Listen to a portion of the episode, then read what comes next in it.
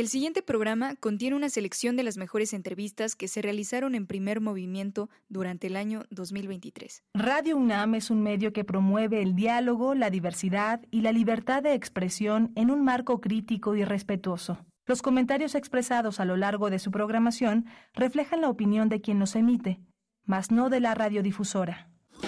Radio UNAM presenta Primer Movimiento, El Mundo desde la Universidad.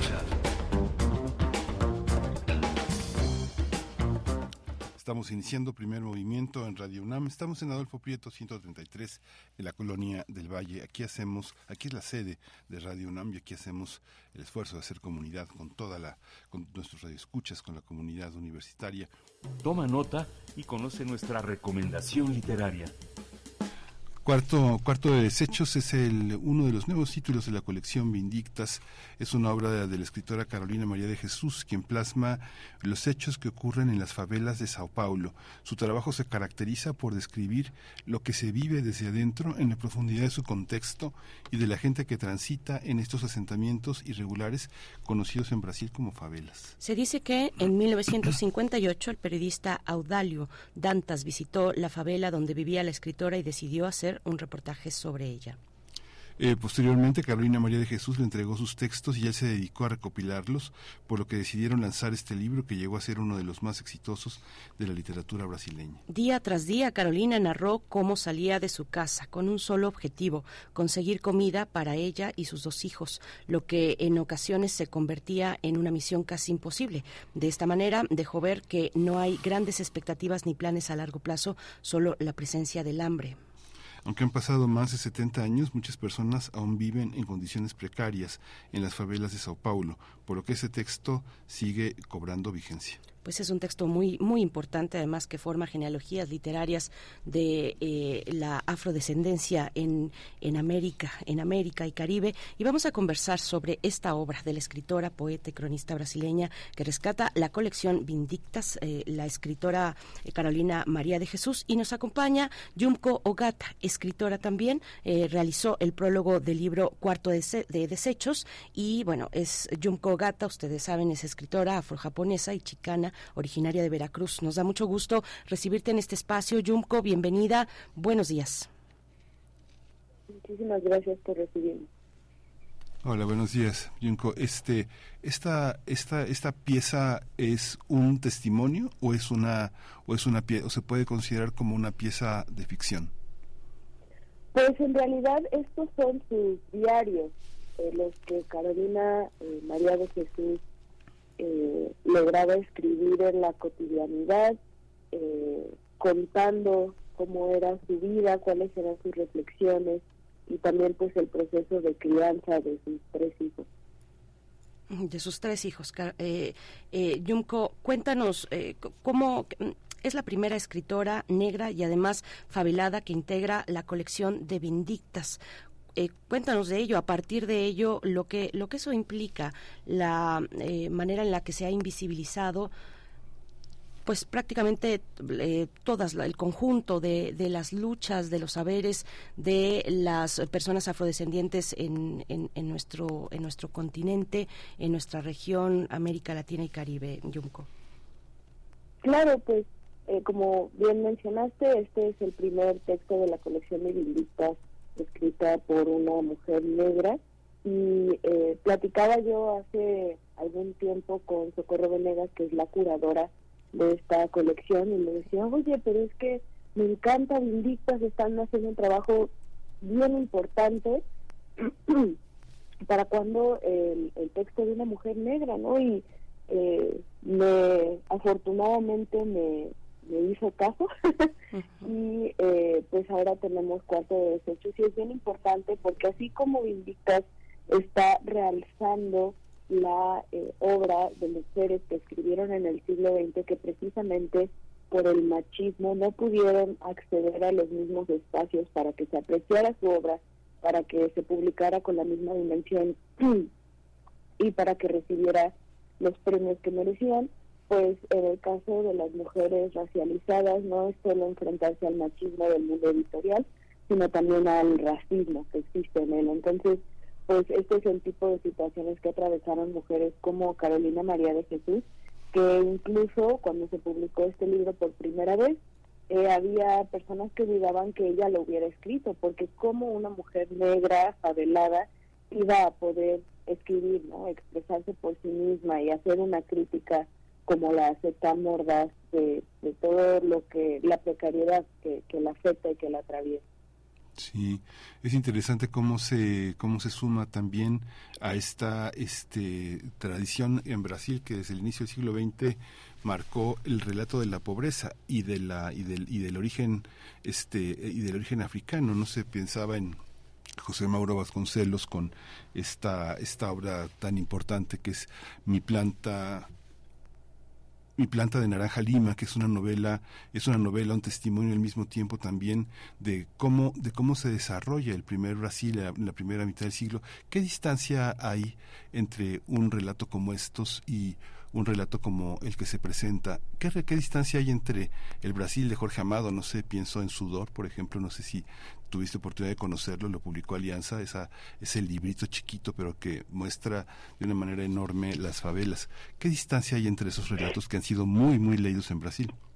Claro, pues estos que estás mencionando son incluso posteriores. O sea, Cuarto de Desechos es publicado por primera vez en 1960 y creo que también una gran diferencia a estas obras que tú mencionas es que son escritas por la persona que lo vive, es decir, no son, no es la ficción o la el producto de la imaginación e investigación de, de una persona que escribe desde otro contexto, sino que ella se está narrando a sí misma y esa posibilidad de narrarse a sí misma creo que también es algo que, que debemos de incorporar a nuestra crítica literaria, la idea que tenemos de la literatura porque eh, es muy fácil que dentro de estas formas de escritura en las que se narra la precariedad, la violencia, se puede caer incluso en... Ay, perdón, alergias de la mañana. se puede caer incluso en esto que se llama pornomiseria, que es eh, como el caer en el morbo de describir cada ínfimo detalle de la violencia, de la precariedad, de las dificultades, y que a veces eh, cuando son escritas por, por otras personas podemos hacernos esa pregunta, pero de bueno, ¿por qué, por qué la necesidad de, escribir con tanto detalle, con esta perspectiva, como decía, que puede llegar a ser morbosa? Entonces, creo que en el caso de Carolina es precisamente como ella está contando sencillamente cómo vive su día a día y que además no se queda, es decir, no, no cuenta eh, alguna dificultad y, bueno, ya está, ¿no? Sino que dice, bueno, es que, por ejemplo, en el texto no habla nunca explícitamente sobre el capitalismo, pero sí dice, eh, no puedo creer que, que desperdicio, que los restaurantes y los supermercados vienen a tirar comida aquí a la favela y prefieren envenenarla a que a pensar que va a haber gente pobre que se la pueda comer, ¿no?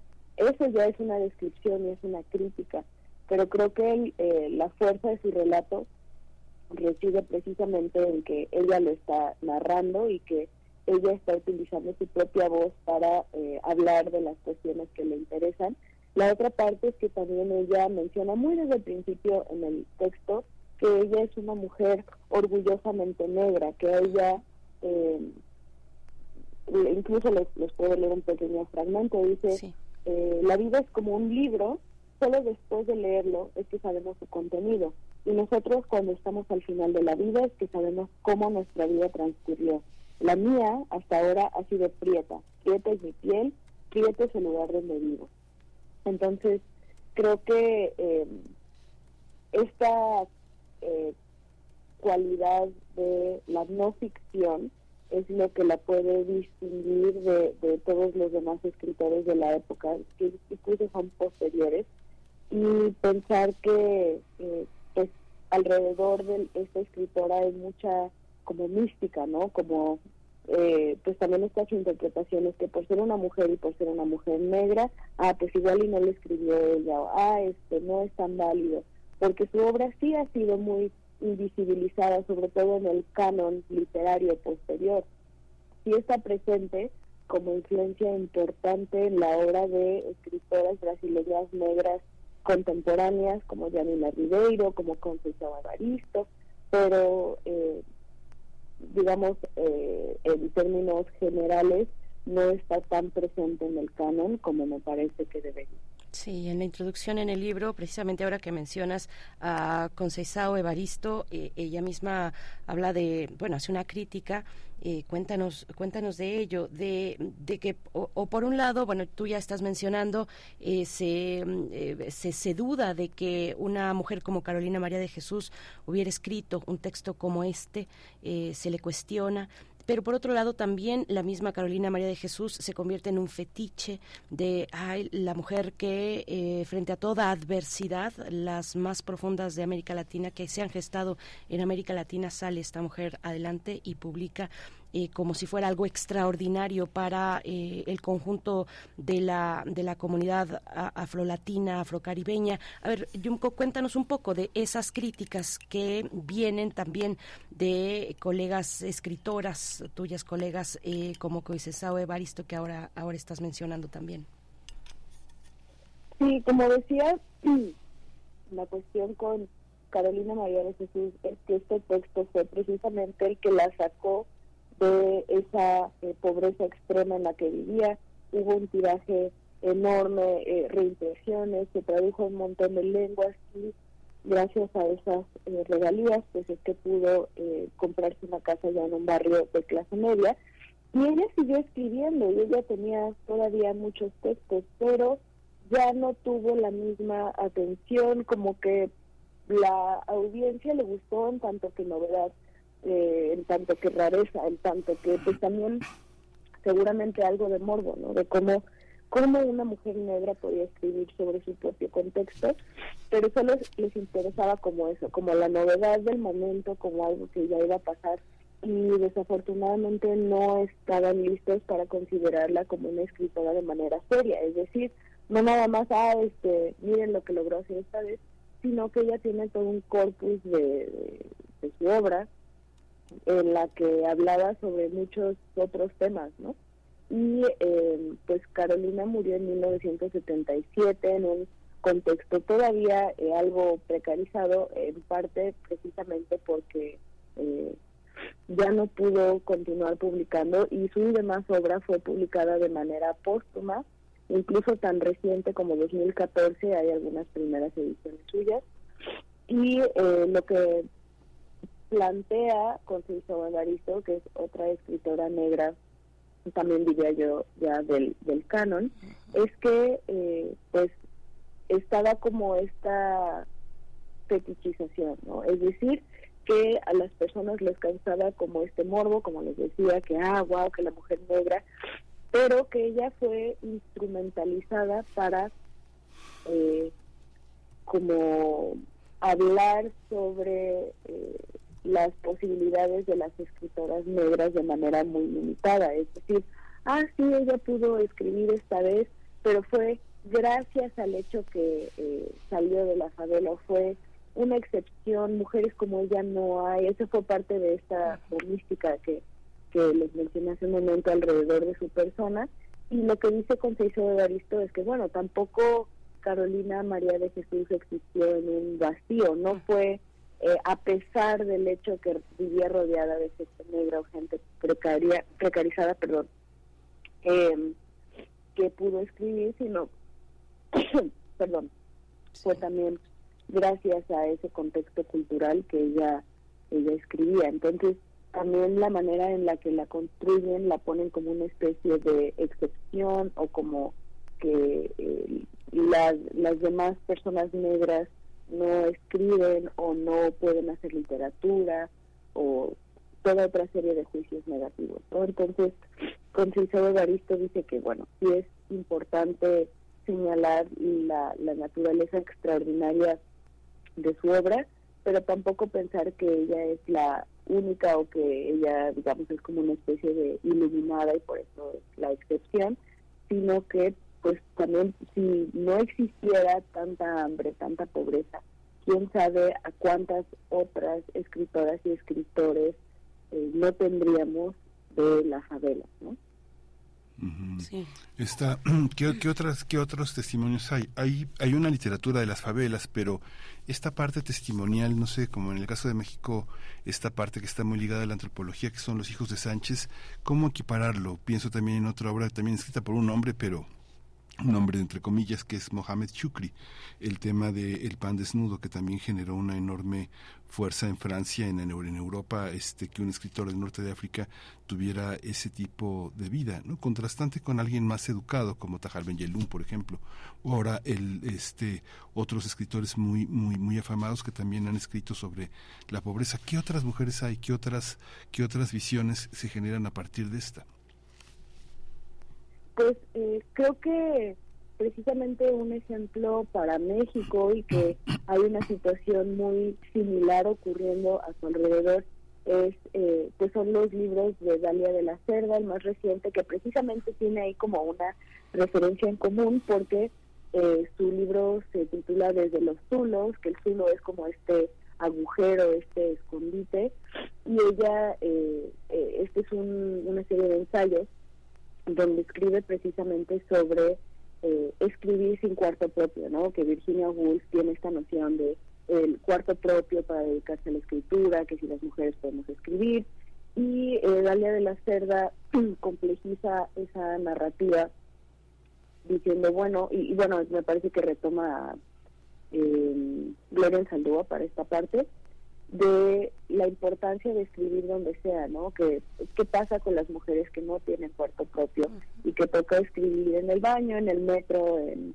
eh, la cocina, en, en, todo momento, ¿no? Y creo que eh, está ocurriendo algo muy similar con Dalia de la Cerda, en tanto que, aunque sí he visto, por un lado, una respuesta muy acogedora por parte de pues las personas lectoras, ¿no? Uno de sus libros, de Perras de Reserva creo que ya va por su sexta impresión o una cosa así, pero eh, también la crítica que se le hace, he visto que hay varias críticas de muy mala fe que dicen que lo que no escribe eh, no es literatura y que nada más la publicaron por eh, inclusión forzada porque ahora hay que publicar a las minorías y bueno, por minorías al parecer hablan de las mujeres, de las personas racializadas, de las personas con discapacidades, etcétera, etcétera.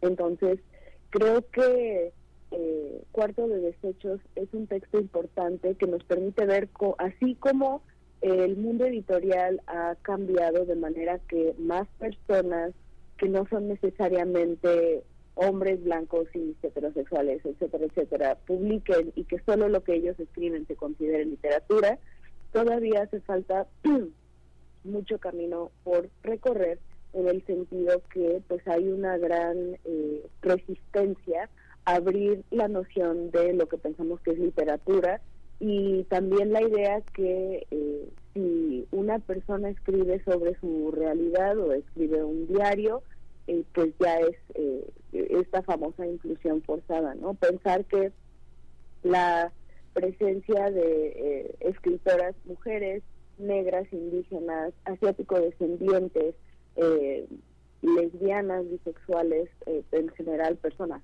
trans.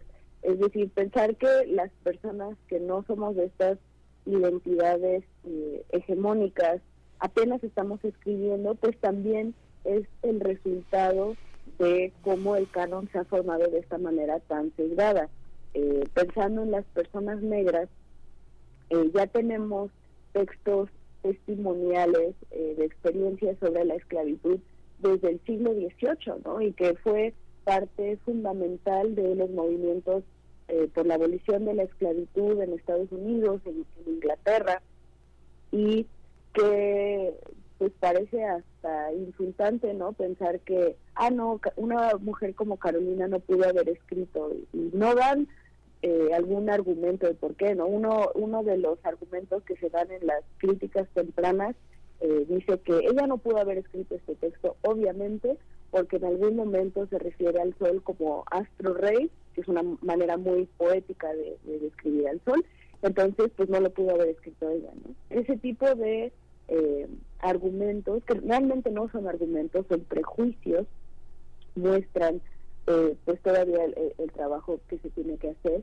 y pensando en eh, pues la historia eh, de, larga duración de la literatura, como les decía, la literatura escrita por personas negras, sobre todo personas descendientes de la esclavitud, está ahí, está presente. El problema es que no se le pone la misma atención y incluso en el caso de Brasil, ¿no? Machado de Asís, que sin lugar a dudas me atrevo a decir que es el escritor brasileño, el escritor paradigmático, el, el canon, el, el más importante, pues también fue un hombre negro, pero qué casualidad que incluso dentro de Brasil no se mencionaba este punto hasta hace muy poco, varias compañeras y compañeros me lo han confirmado, que cuando veían esto en la escuela pues no les decían nada eh, y entonces como que se asume que es eh, una persona blanca, pero incluso se ha llegado al punto de que hubo toda una controversia hace unos 10, 15 años porque eh, se hizo un comercial en la televisión donde era una cosa muy X, ¿no? un comercial de un banco, una cosa así. Y entonces llegaba Machado de Asís, pero lo pintaban como un hombre blanco, así casi que un Santa Claus, ¿no? Con toda la barba. Y hubo muchísima respuesta por parte de pues eh, grupos activistas negros que decían, oigan, pues es que lo están blanqueando, ¿no? No, no pueden negar que es un hombre negro, está evidente en buena parte de su obra y también qué casualidad que los textos en los que aborda estos temas eh, no son tan circulados como, no sé, la muerte póstuma, todas las memorias póstumas de, las Cubas. Em, y ya hace, ¿qué será? Como unos seis años se publicó una fotografía restaurada, colorizada de Machado de Asís y pues evidentemente es un hombre negro y creo que este tipo de eh, trabajos de visibilización, de eh, hablar correctamente de los personajes es, muy importante para honrar su memoria de manera digna.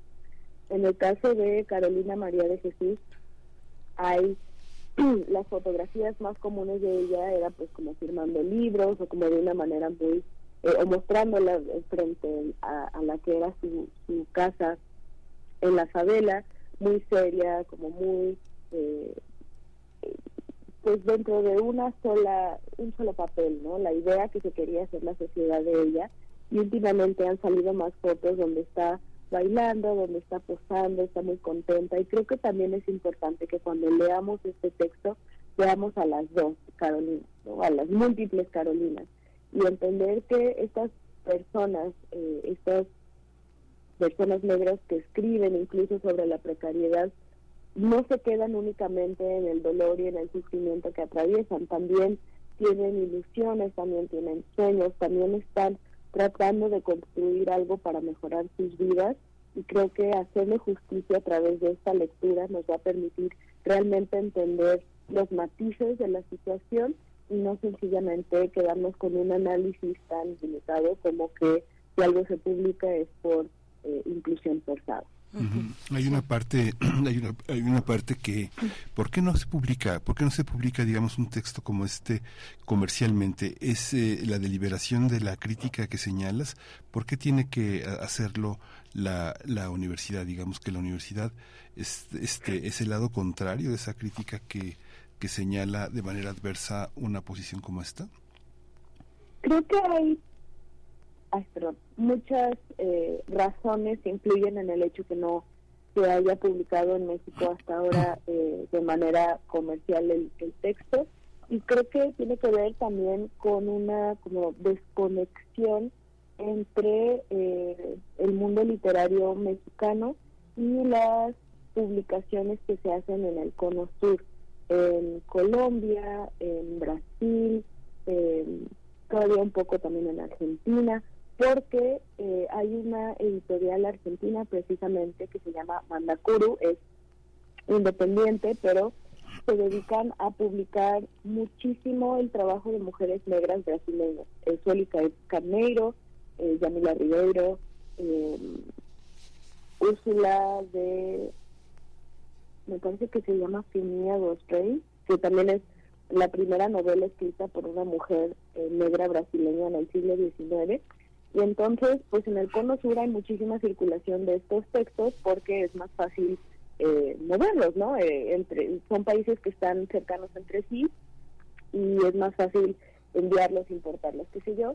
Pero ya a la hora de llegar a México, pues es muy caro traerlos a veces o no existe, eh, digamos, ninguna librería, biblioteca se preocupa por traer estos textos.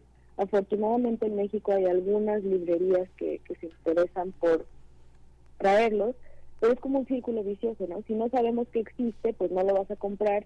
Si no se compra, no se va a distribuir porque nadie lo compra, pero ¿cómo lo van a comprar? Saben que existe y así.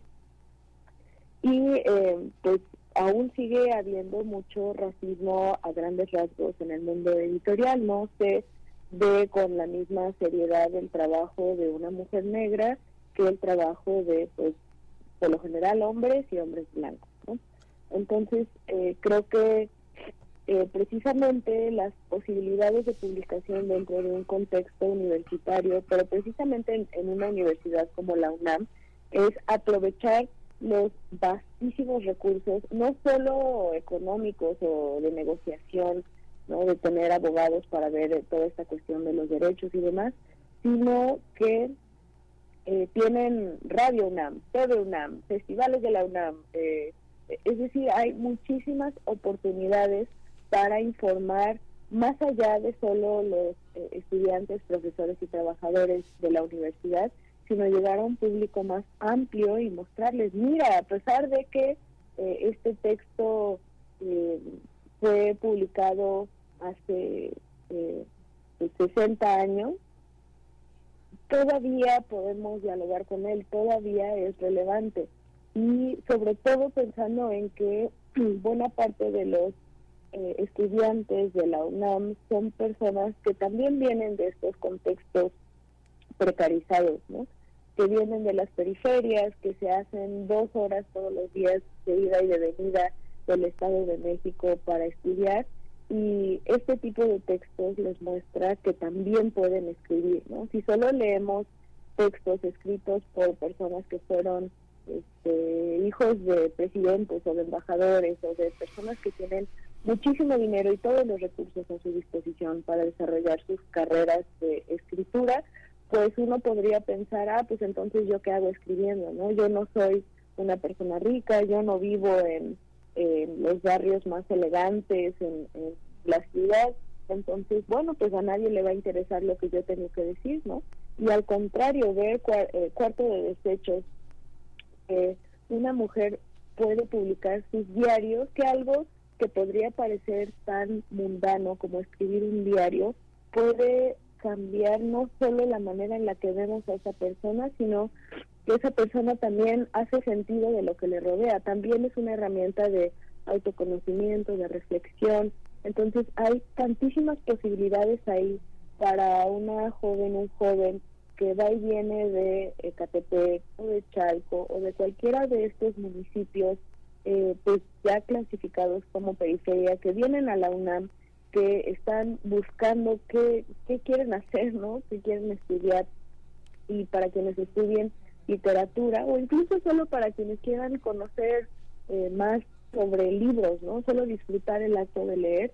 Es bien importante ver todas las iteraciones de escribir y que no hay una forma única que sea válida, porque también esa es una eh, como corriente muy común, ¿no? Que si no escribes de esa manera no sirve y pues creo que Carolina María de Jesús nos, nos, nos muestra lo contrario.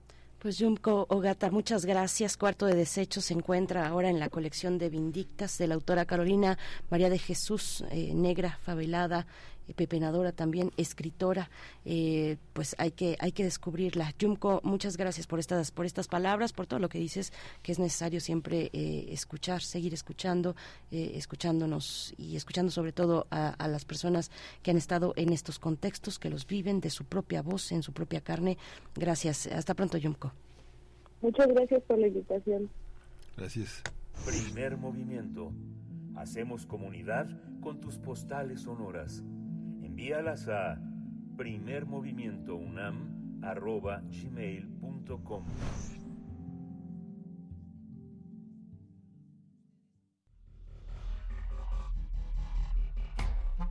Singularidades tecnológicas y TICs. Ya está en la línea Cintia Solís, es, es parte del el despacho Lexing It Legal Advisory para hablar hoy de nuevas tecnologías ITIX, la nueva CURP, una alternativa al problema de suplantación de identidad. Hola Cintia, buenos días, ¿cómo estás? Hola Miguel Ángel, ¿cómo estás? Qué gusto saludarte. Igualmente, cuéntanos cómo, cómo, cómo observar una identificación como esta en este siglo. Pues mira, primero que nada, eh, creo que no suena mal, o sea, dado los eh, el incremento bestial en casos de suplantación de identidad, creo que no sonaría mal eh, tener una cédula de identidad única como sucede en otros países que pues es el ID nacional, ¿no?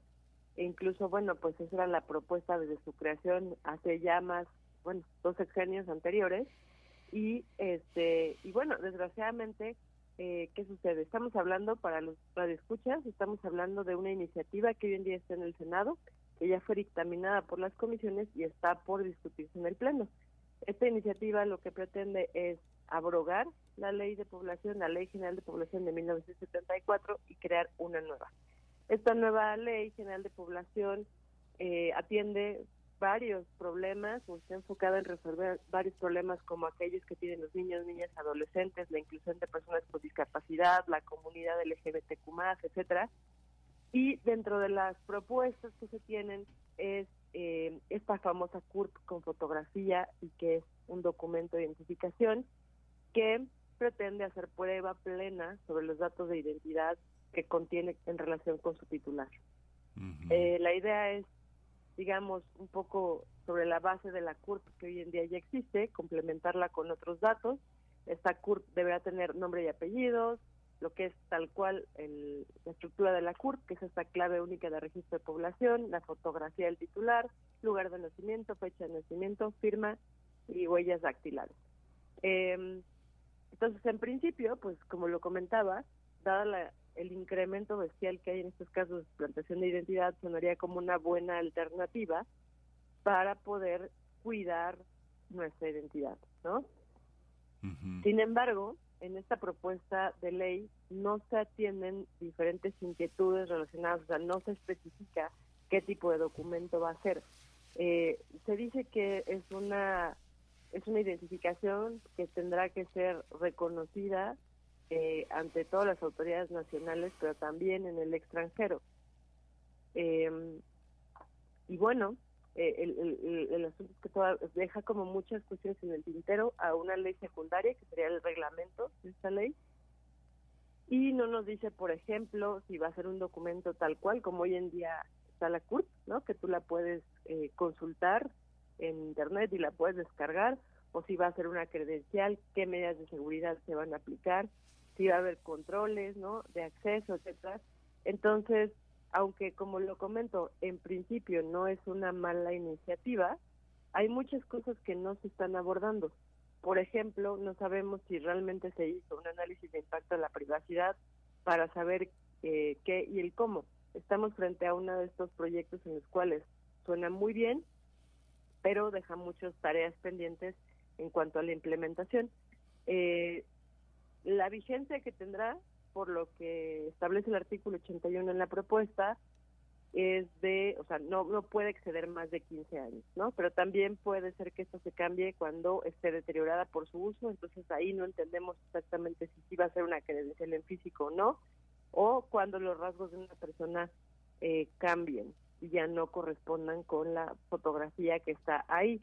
Eh, lo cual pues en realidad esto puede pasar en mucho o poco tiempo, ¿no? Depende de qué tan este, de qué tan mal nos trate la vida, pues en cinco años o en diez años puede cambiar muchísimo nuestros rasgos, o incluso, ¿no? Si somos, eh, si tenemos algún accidente, etcétera. Entonces sí hay como estas cuestiones que, que no son tan claras. La idea es que esta CURP también eh, ya no únicamente sea para personas mayores de 18 años, sino aquí también van a entrar todos los niños y adolescentes y también extranjeros. Hoy en día ya hay algunas CURP de extranjeros que ya cuentan con fotografía, eh, pero pues la idea es que, todos, eh, todos los ciudadanos, digamos, que estén residiendo en el país, cuenten con, con esta CURP.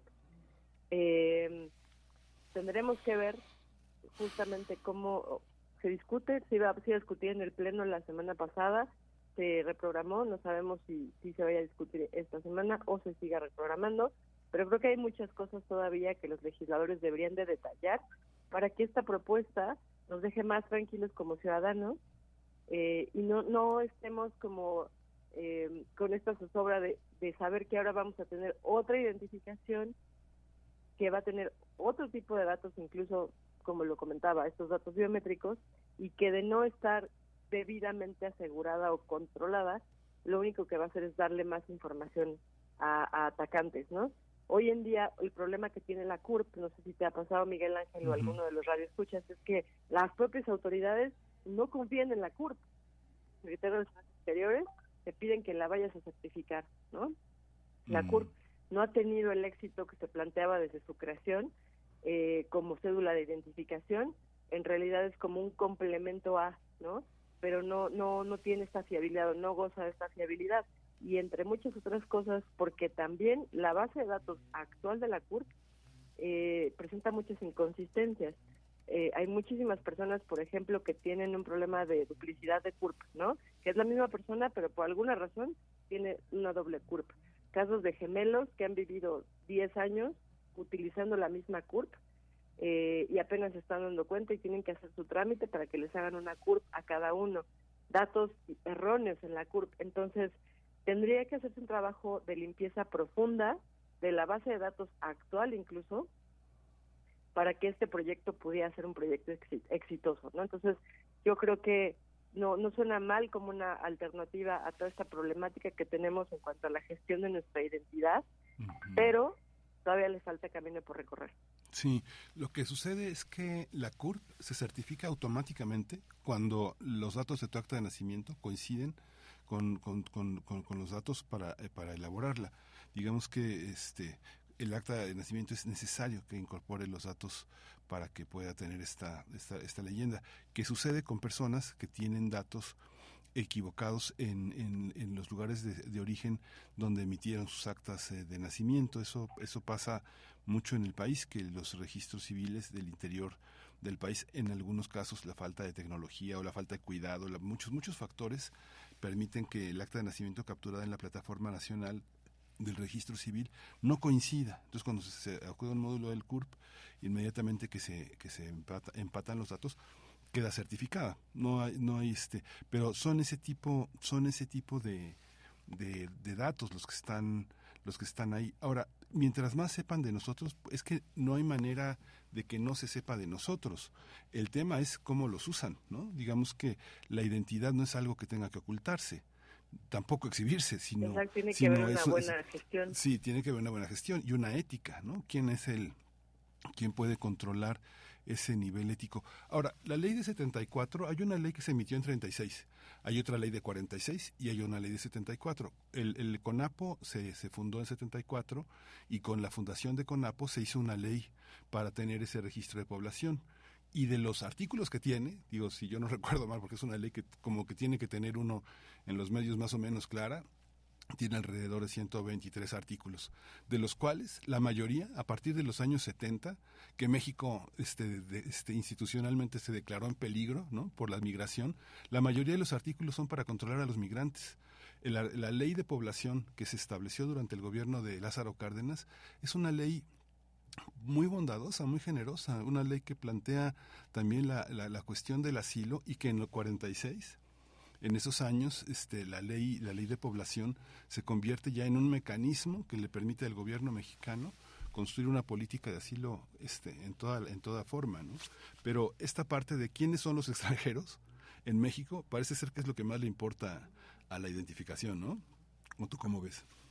Sí, pues en principio esta nueva esta nueva iniciativa que se concreta únicamente va a tener 86 artículos y como lo comentaba, pues introduce un poco la discusión en el tema de, o sea, ya, no solamente está enfocada a migrantes, sino también, o sea, sí tiene un tema de población extranjera, pero también el registro de niñas, niñas, adolescentes, y también pues pretende justamente reconocer estas nuevas formas, o sea, para la comunidad LGBTQ más, eh, pues estas estas nuevas formas de identidad, ¿no? Eh, también, obviamente, hay cosas muy, o sea, hay cosas buenas, por ejemplo, el tema que recoge que México es una nación pluricultural, ¿no? Sí. Y, no nada más, o sea, como lo hemos comentado, en realidad a veces se nos olvida, pero somos una nación pluricultural con multiplicidad de culturas, de lenguas, etcétera.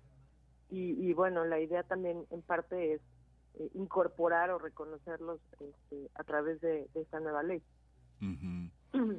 Sí, es muy interesante porque además, bueno, durante el gobierno de Peña Nieto se hizo un programa nacional de población que, que, que, que quería, que pretendía este, regular nuevas, nuevas, formas de, nuevas variables demográficas.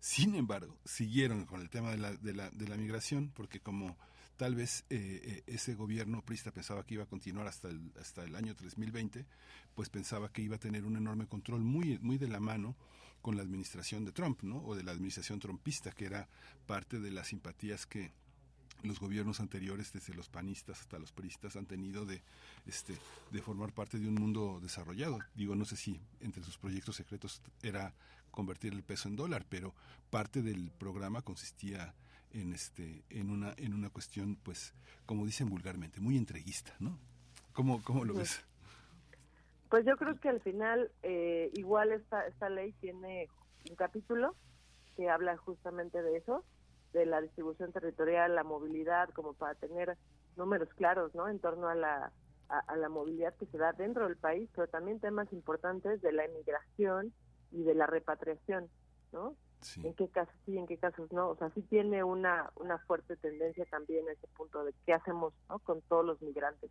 Sí.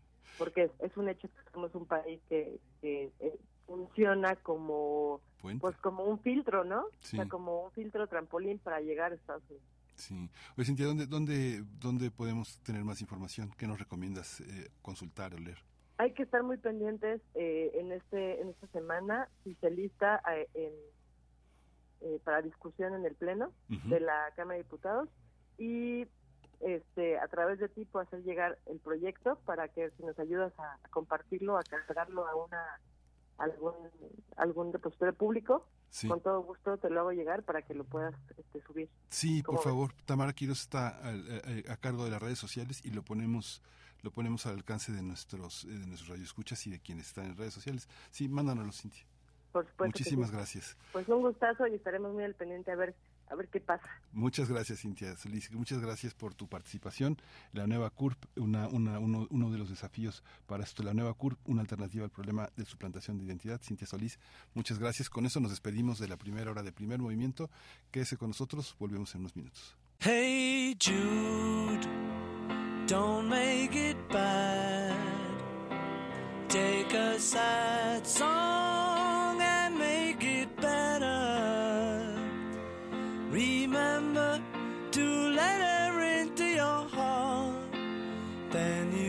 Start to make it better. Hey Jude, don't be afraid.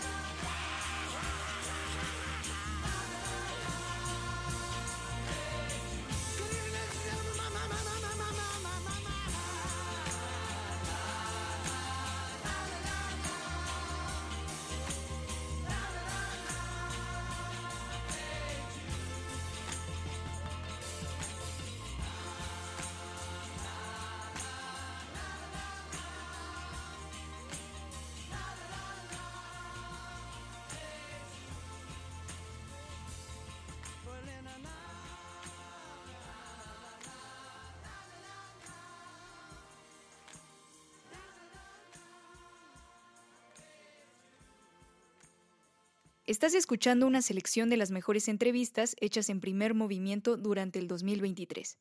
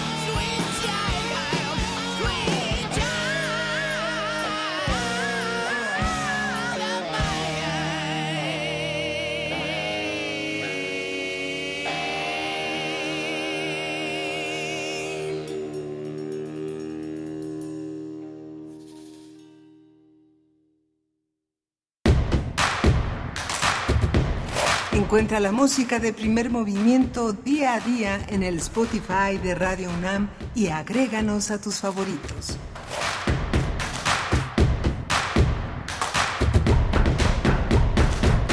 Estás escuchando una selección de las mejores entrevistas hechas en primer movimiento durante el 2023. Primer movimiento. Hacemos comunidad con tus postales sonoras. Envíalas a primermovimientounam.gmail.com De festivales, ferias y más. Recomendaciones culturales. Vamos a, vamos a conversar con, vamos a conversar con Yeudiel Infante. Le ganó la mención honorífica en la categoría de pieza musical en el concurso Nómada y es compositor, productor en corriente alterna en la UNAM y obtuvo una mención honorífica en la categoría de pieza musical dentro del concurso Nómada. Recientemente también obtuvo tercer lugar en la categoría de podcast periodístico en la, en la Bienal Internacional eh, de, de, Radio. Eh, Yeudiel Infante, buenos días, cuéntanos, cuéntanos de tus éxitos. Hola, ¿qué tal? Buenos días. Pues muchas gracias por por la por la llamada. Pues nada, muy contento. Como como bien dices, ha sido una una racha afortunada últimamente. Sí, cuéntanos cómo cuéntanos qué qué qué qué hiciste para que pasara eso.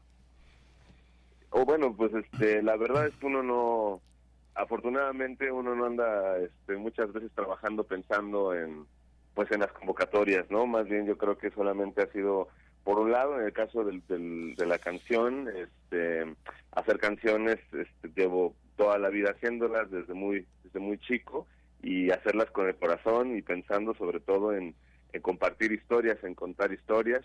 Y bueno, afortunadamente pues se dio la, la casualidad de que existe esta convocatoria, la, metí a ver qué pasaba y, contento de recibir el reconocimiento. Lo mismo con los podcasts. ¿Qué hiciste? ¿Qué, ¿Qué fue lo que hiciste? ¿Qué fue lo que premiaron?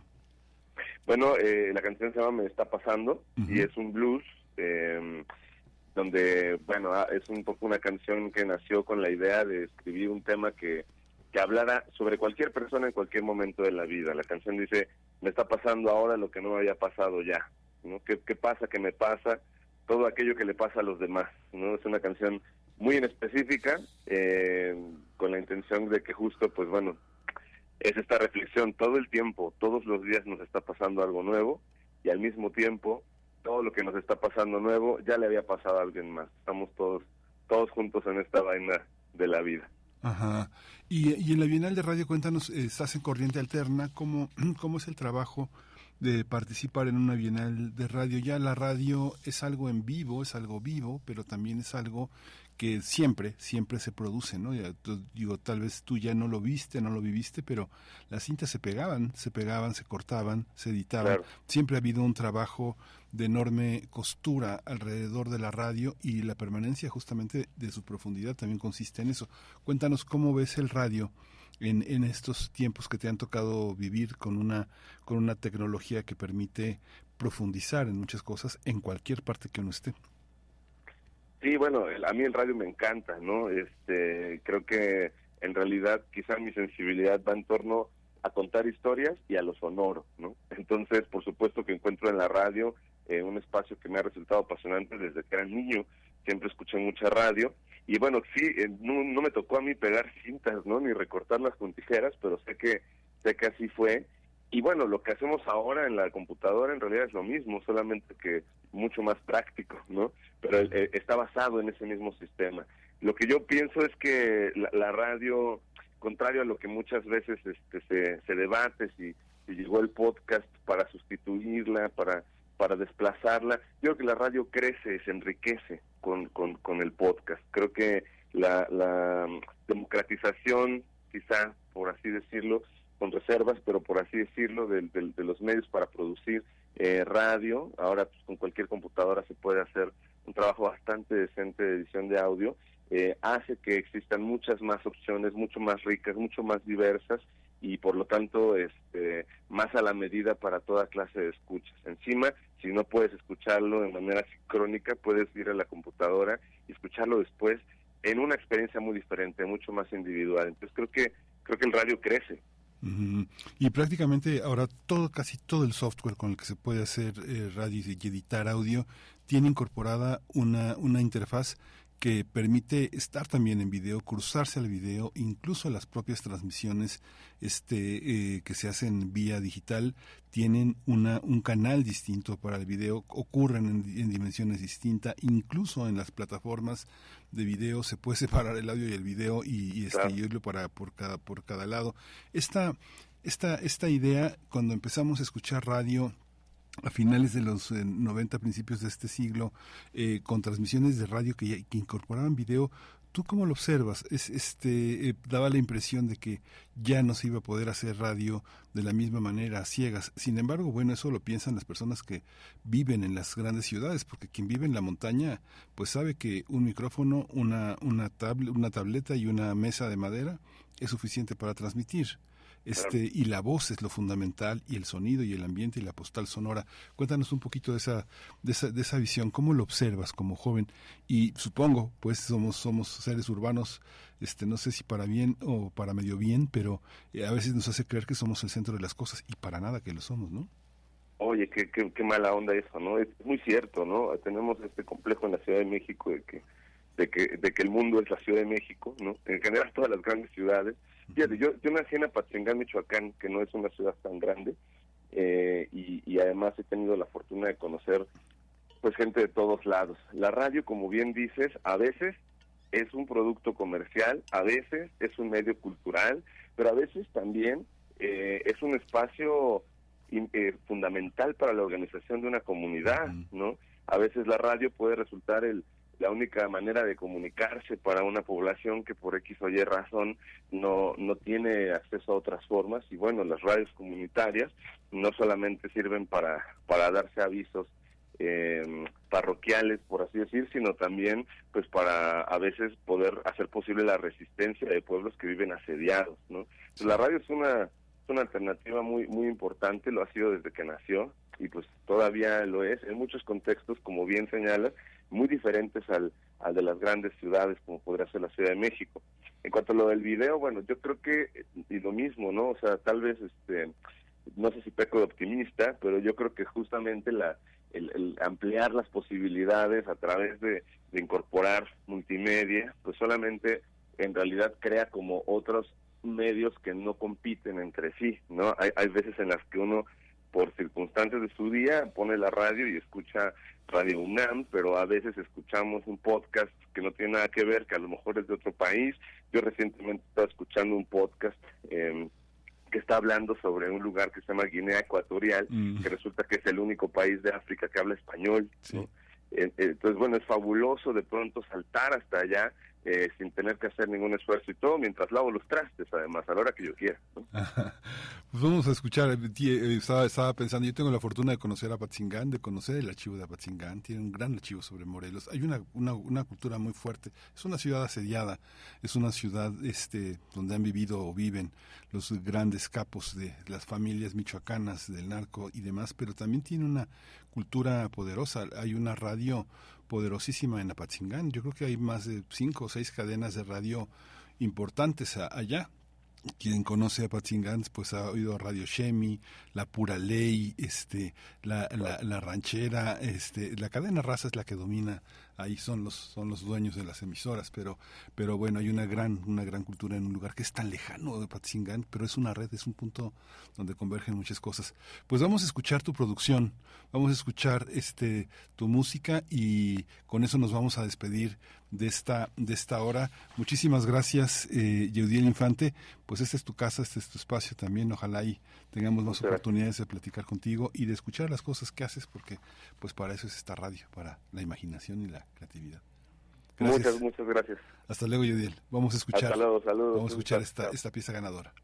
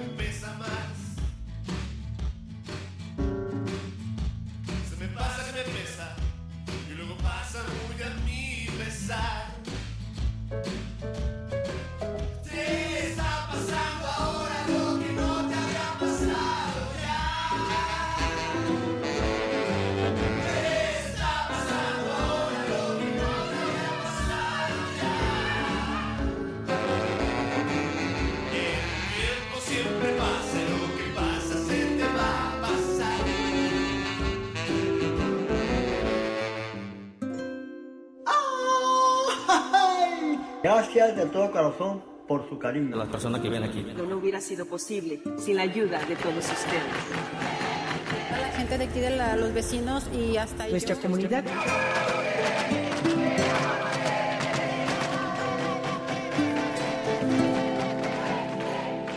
La verdad es que ahora tengo más de 20 mil amigos. Revista de la Universidad de México, número 902, Nueva Época. Comunidad. Bienvenidos al suplemento radiofónico de la revista de la Universidad de México. Estamos hablando de comunidad este mes y me pareció muy pertinente, puesto que esta palabra está de alguna manera muy de moda, recuperándose, pero también quizás sobreusándose. Hablar con alguien que nos hablara del origen de las palabras, de los usos de la palabra, porque en el uso hay un montón de malcomprensiones, pero también muchas posibilidades y resignificaciones, ¿no? Así que invité a Paulina Chavira, que hace mucho tiempo que estuvo aquí, pero en tiempos radiales no tanto, en verdad, y que me encanta saludar. Bienvenida, Paulina, ¿cómo estás? Ay, muy bien, muy feliz de estar aquí contigo. Gracias, gracias por la invitación. Oye, bueno, tú ahora eres una de las caras de la narración del fútbol en este país, pero tienes una pasión muy grande por las palabras y sus significados y las etimologías. Cuéntanos un poquito de cómo, cómo sigues conectándote con las palabras. Pues mira, yo creo que las palabras eh, son quienes somos. Recordé un video en YouTube, ¿no? Estaba hablando precisamente de, lenguas y de qué, cómo definir una lengua y cómo definir un dialecto y cosas así. Y se remitían a la definición que hay de lengua en la RAE, que básicamente es un sistema eh, en el que eh, tenemos una forma de comunicación escrita. Y entonces esta persona lo que decía era, ¿por qué siempre queremos eh, como unir toda nuestra forma de comunicación a lo escrito cuando existen lenguas que no son escritas? Y si cuando en realidad lo más importante de una lengua no es escribirla, sino que nos ayuda a pensar. Y claro, o sea, las palabras eh, son eh, la forma en la que entendemos todo, desde cómo nos entendemos hasta cómo entendemos al mundo que nos rodea. Entonces, eh, pues las palabras siempre están ahí conmigo, no, no tanto, no tan, este, a veces no tan involucrada como yo quisiera, ¿no? Y luego me entra así el de, ah, no, sí, me tengo que meter a todo otra vez de las palabras, pero pues la vida no me da. Entonces, lo que hago es que por lo menos eh, justo desde el fútbol, ¿no? En el fútbol femenil, que es en donde estoy yo, pues trato de que esta, a lo mejor este amor, esta conciencia, este eh, respeto y esta eh, pasión que siento por las palabras, pues se vea reflejada en eso, ¿no? Desde el no utilizar estas palabras superbélicas todo el tiempo para referirnos al fútbol, ¿no? Que parece que todo tiene que ser una guerra total y absoluta, tratando de resignificar precisamente eh, el fútbol femenil como lo que es, un, un deporte que conocemos pero que se juega de manera distinta y también nombrando a las mujeres por su nombre, ¿no? Que a mí eso me parece también muy, muy importante, hablar de la árbitra, la portera, la delantera, ¿no? Este, la auxiliar técnica. Nos cuesta mucho trabajo quitarnos esta idea de que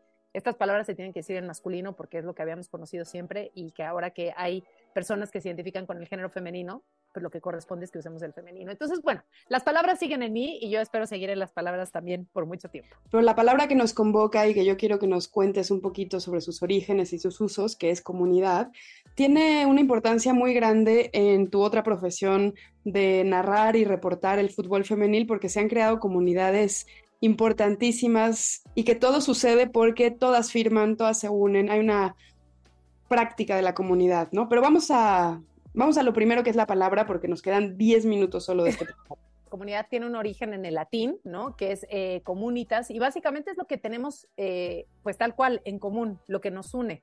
Eh, y creo que esto se va extendiendo a quienes somos, a, quien, a cómo nos entendemos, a cuando encontramos a alguien en quien puedes reflejarte o apoyarte o encontrar intereses comunes. Y eso es precisamente lo que va pasando, ¿no? O sea, vamos haciendo sí, muchas comunidades, creo que las comunidades siempre han estado ahí, pero hoy eh, me encanta que tú retomes esta palabra porque creo que se ha convertido en esa, pues como en esa, en esa palabrita mágica, ¿no? Que todo el mundo convoca y que todo el mundo dice, no, sí, estamos creando comunidad, porque eso es creo que lo que nos importa en este mundo que nos parece tan amplio, tan vasto, tan desconectado, quizá encontrarte a gente o a personas o o intereses que, eh, que, digamos que comulgan con los tuyos o con los que puedes saber ahí eh, cierta cercanía, que encontramos esa cercanía es que empezamos a crear esta comunidad y creo que es lo que nos importa en este momento, ¿no? Y, y sí, o sea, ya lo decías tú, en el fútbol femenil en específico se crean comunidades eh, muy, muy interesantes, ¿no? Desde quienes buscan un, un, un espacio para jugar, ¿no? Sigue sin haber espacios, por ejemplo, te digo, para las niñas, ¿no? O sea, no es tan sencillo que una niña eh, de seis años diga en este momento quiero ser futbolista profesional y que encuentre todas las facilidades que sí encontraría un niño para convertirse en un, en futbolista profesional. Y, los intereses que tienen en la vida, ¿no? Este, que pasa muchísimo la comunidad LGBT en eh, Cumas, en, la comunidad del fútbol femenil es enorme, ¿no? Muchísima gente eh, que es parte de la comunidad, entonces también ahí encuentras pues otro punto de unión, ¿no?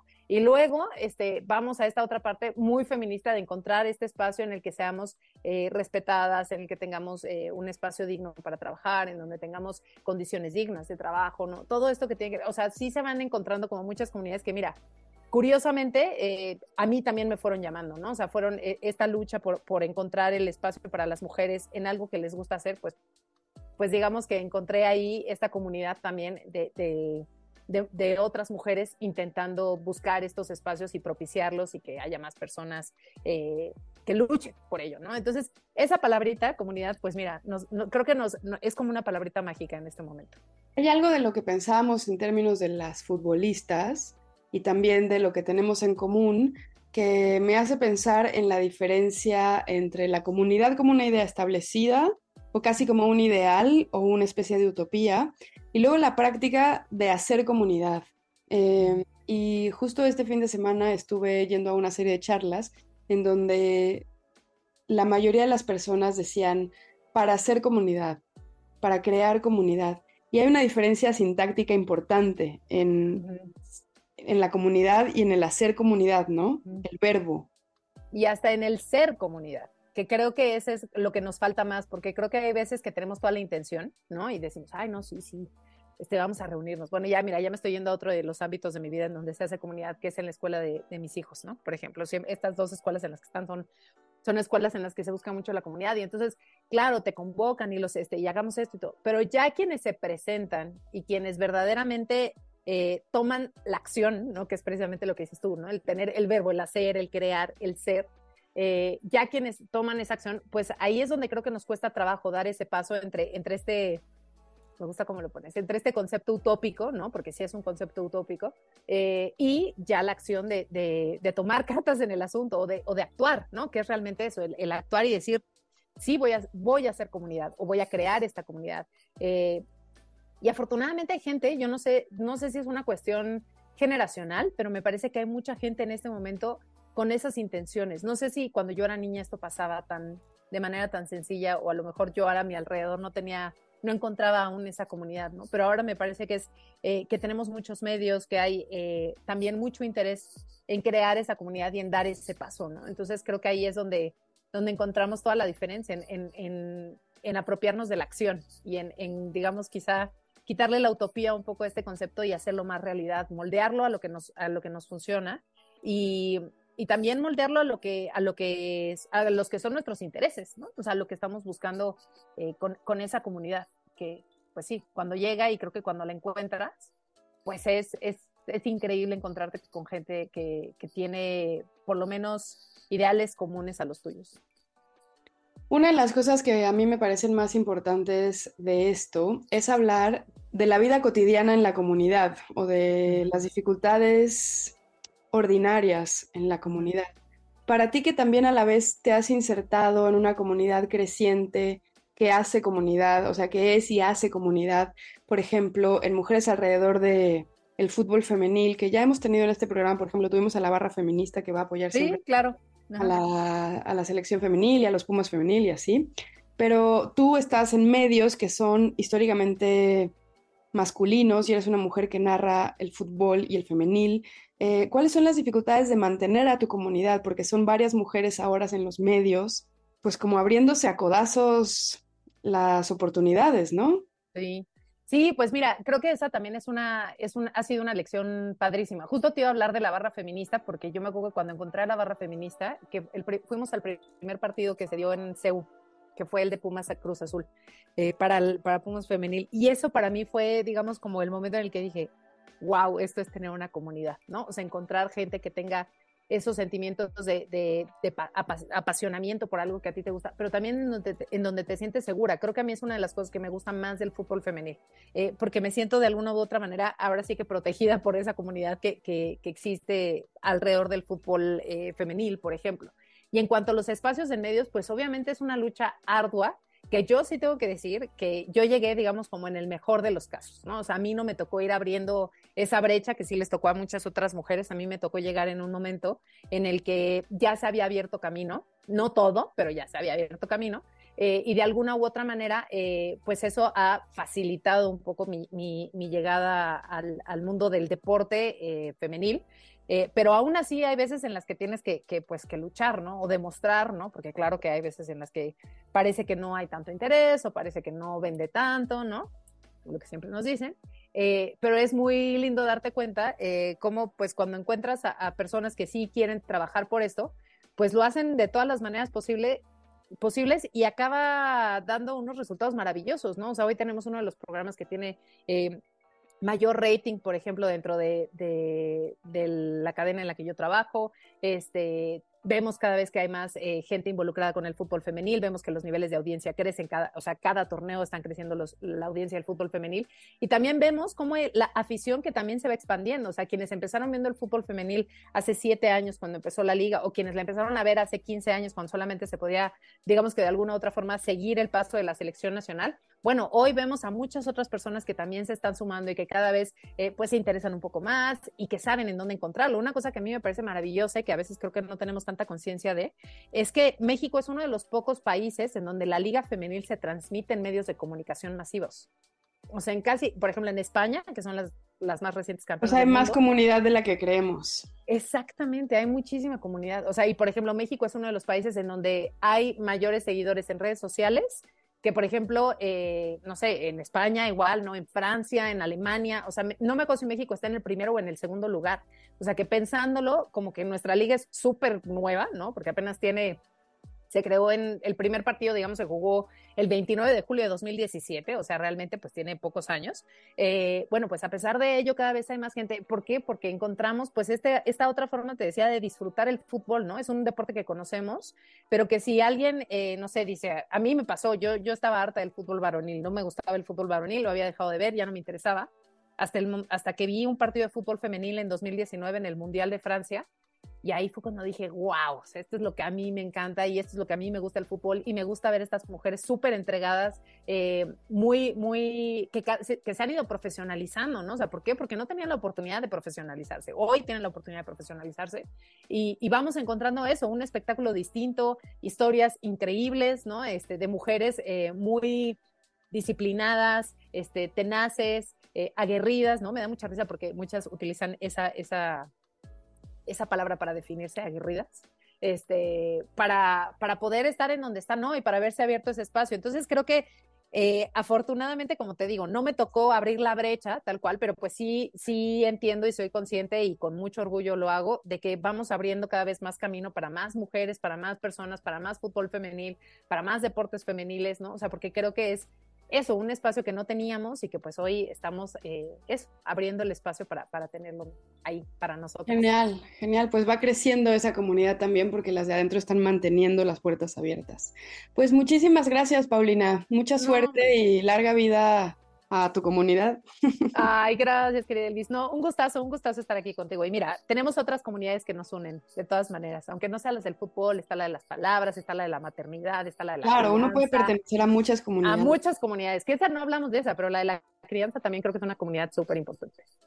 Bueno, pues si quieren leer más sobre comunidad, pueden consultar toda nuestra revista www.revistadelauniversidad.mx y recuerden también que pueden comprarla en librerías como Educal, eh, las librerías de la UNAM y varias independientes. También en Facebook, en Twitter y en Instagram nos encuentran como arroba revista-unam y sobre este programa pues pueden escribirnos a mi Twitter que es arroba shubidubi. Y gracias a Frida Saldívar, a Yael Vais y a Juan González por hacer este programa posible. Hasta pronto. Este programa es una coproducción de la revista de la Universidad de México y de Radio UNAM. Consulta esta entrevista y las anteriores en radiopodcast.unam.mx. Estás escuchando una selección de las mejores entrevistas hechas en primer movimiento durante el 2023.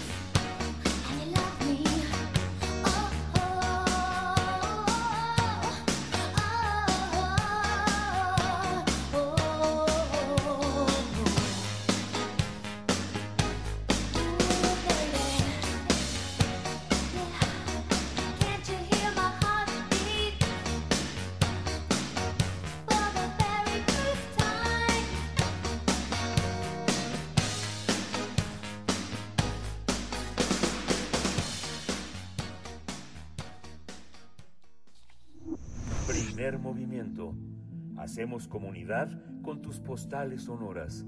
Envíalas a primermovimientounam.gmail.com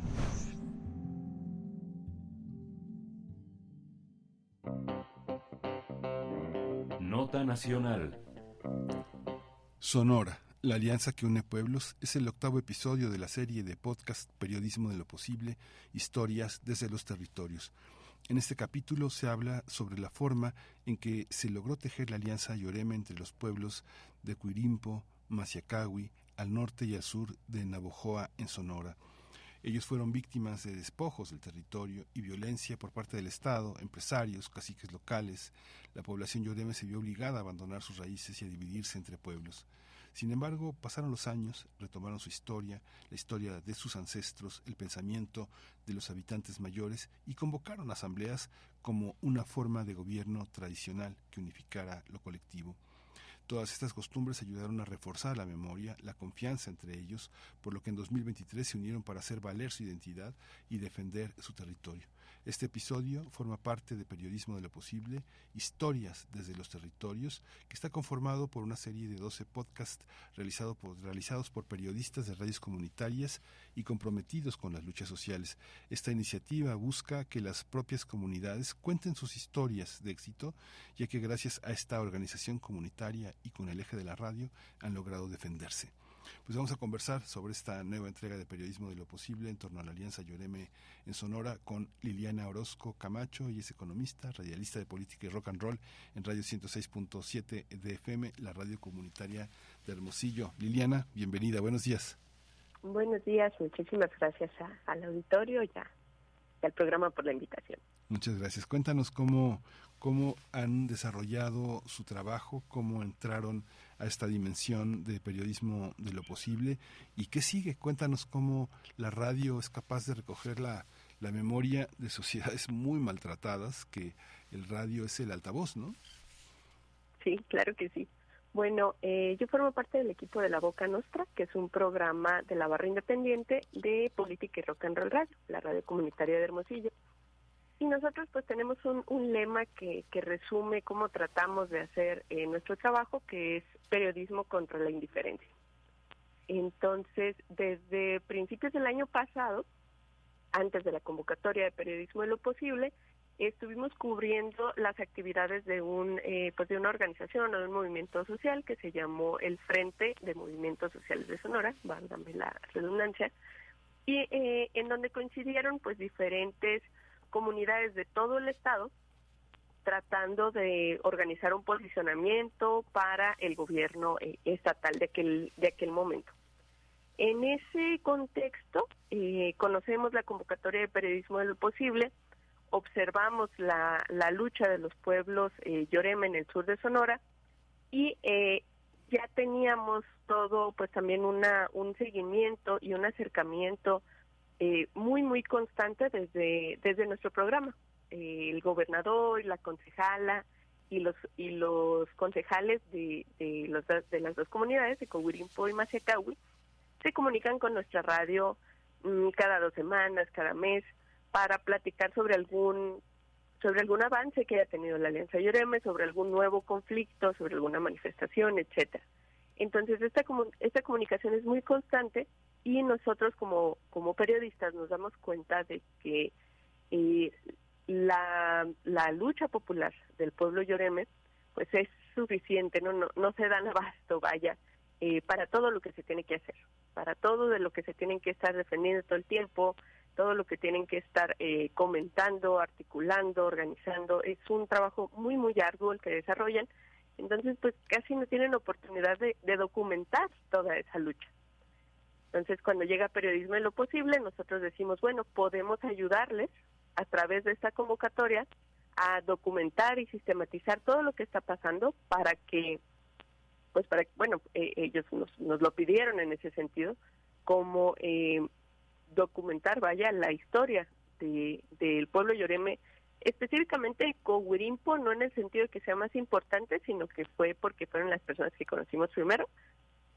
Y posteriormente, eh, como bien van a escuchar en el podcast, sin dar eh, ningún tipo de spoilers, se dio un acercamiento entre las dos comunidades. Siempre han tenido una relación, tienen una un pasado en común, ¿no? Un- una relación ancestral.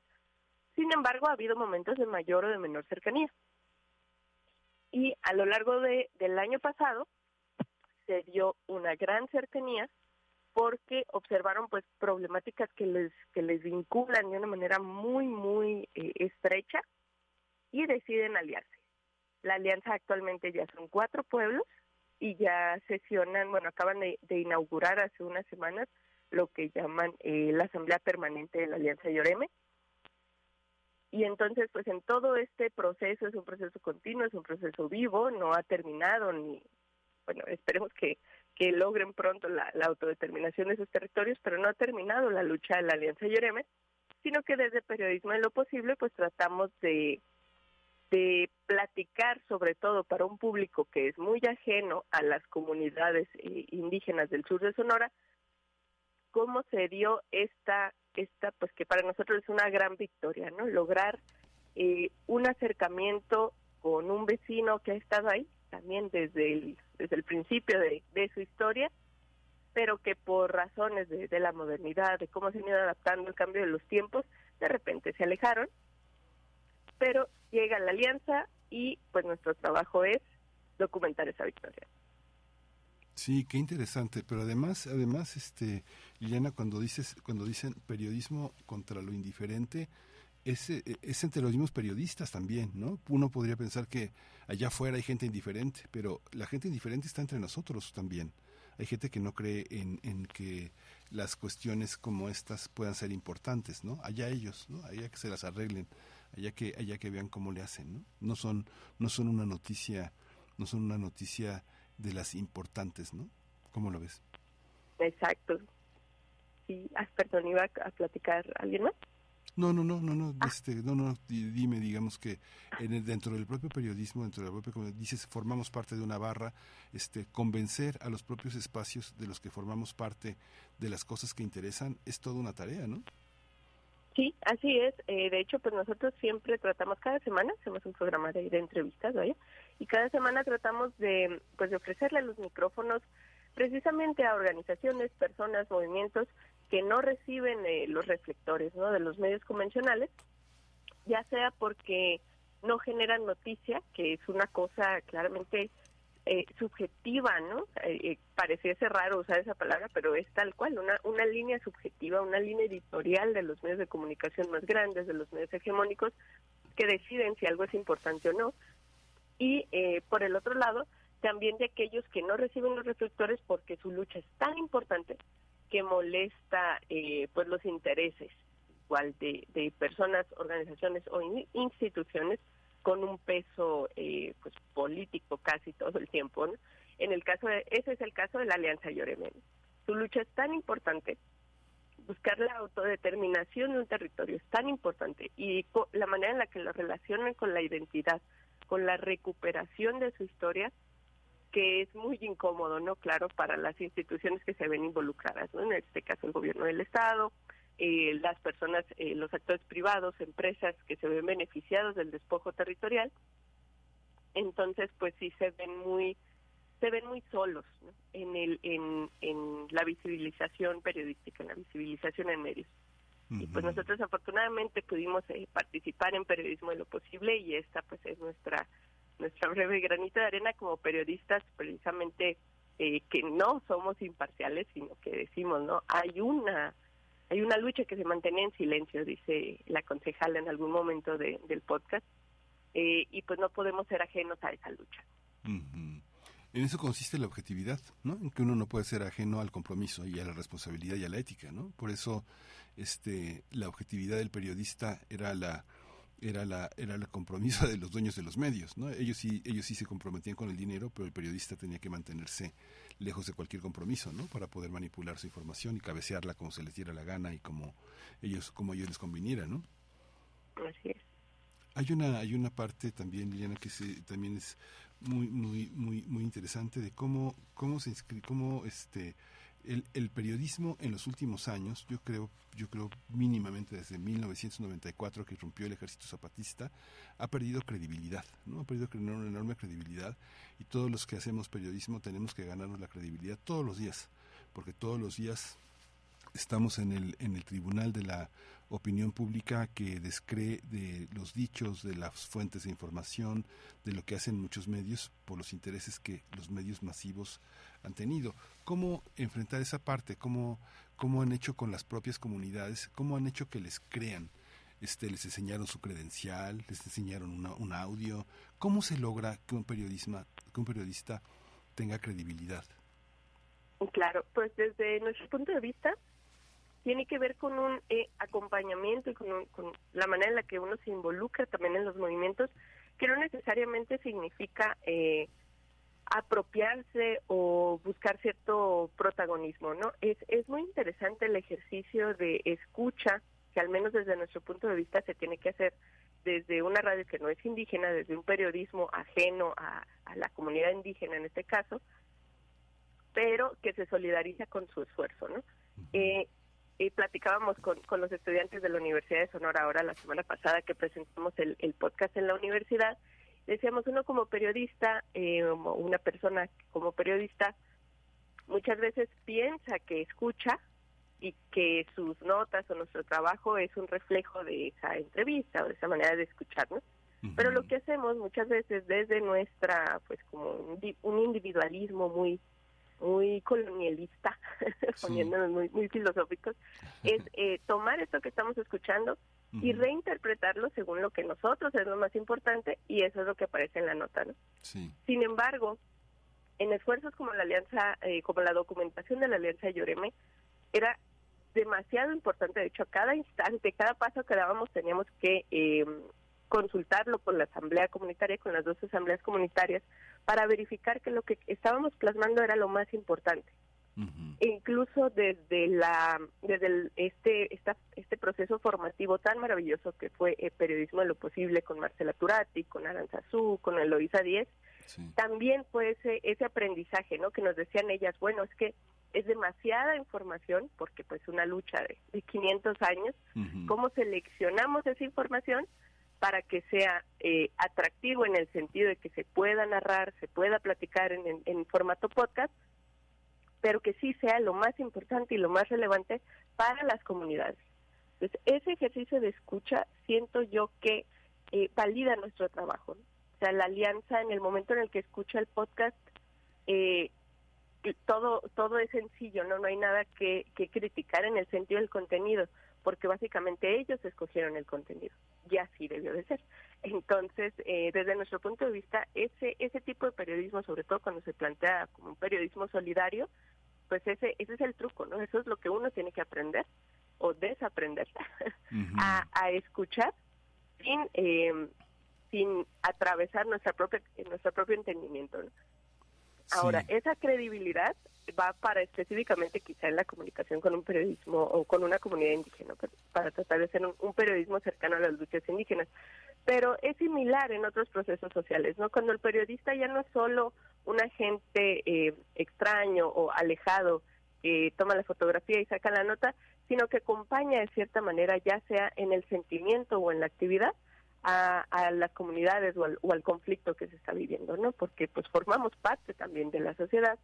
Sin embargo, pues los compromisos muchas veces laborales eh, con los medios pues nos llevan a este gran conflicto, ¿no? Siempre presente en el en el periodismo de qué se puede escribir y qué no puede escribir, ¿no? Entonces tampoco es una tarea fácil, yo no me atrevería para nada a, a criticar a ninguno de los compañeros que quizá tienen una línea editorial forzada, porque también se entiende, ¿no? Cómo es ese proceso. Pero definitivamente el periodismo comunitario y el periodismo independiente, pues esa es su, su línea de credibilidad, ¿no? La manera en la que se acompaña a un movimiento social. Sí, y hay muchos elementos también que pasan al interior cuando uno está al interior de un movimiento social cubriendo la actividad. Hay, hay personas al interior del movimiento que se asumen como, como voceros y que en ese asumirse como voceros, reuniendo las voluntades de los demás, eh, creyéndose también representantes de todos, a veces le ocultan al periodista sin mala voluntad este, otras fuentes que están al interior del movimiento y que no son visibles y que es importante eh, considerar considerar esas voces, ¿no? Es algo que forma parte de, de, de, la ceguera que puede tener uno como periodista y de las estrategias de observación que puede uno realizar al interior de comunidades. ¿Les pasó, les pasó esto con su podcast?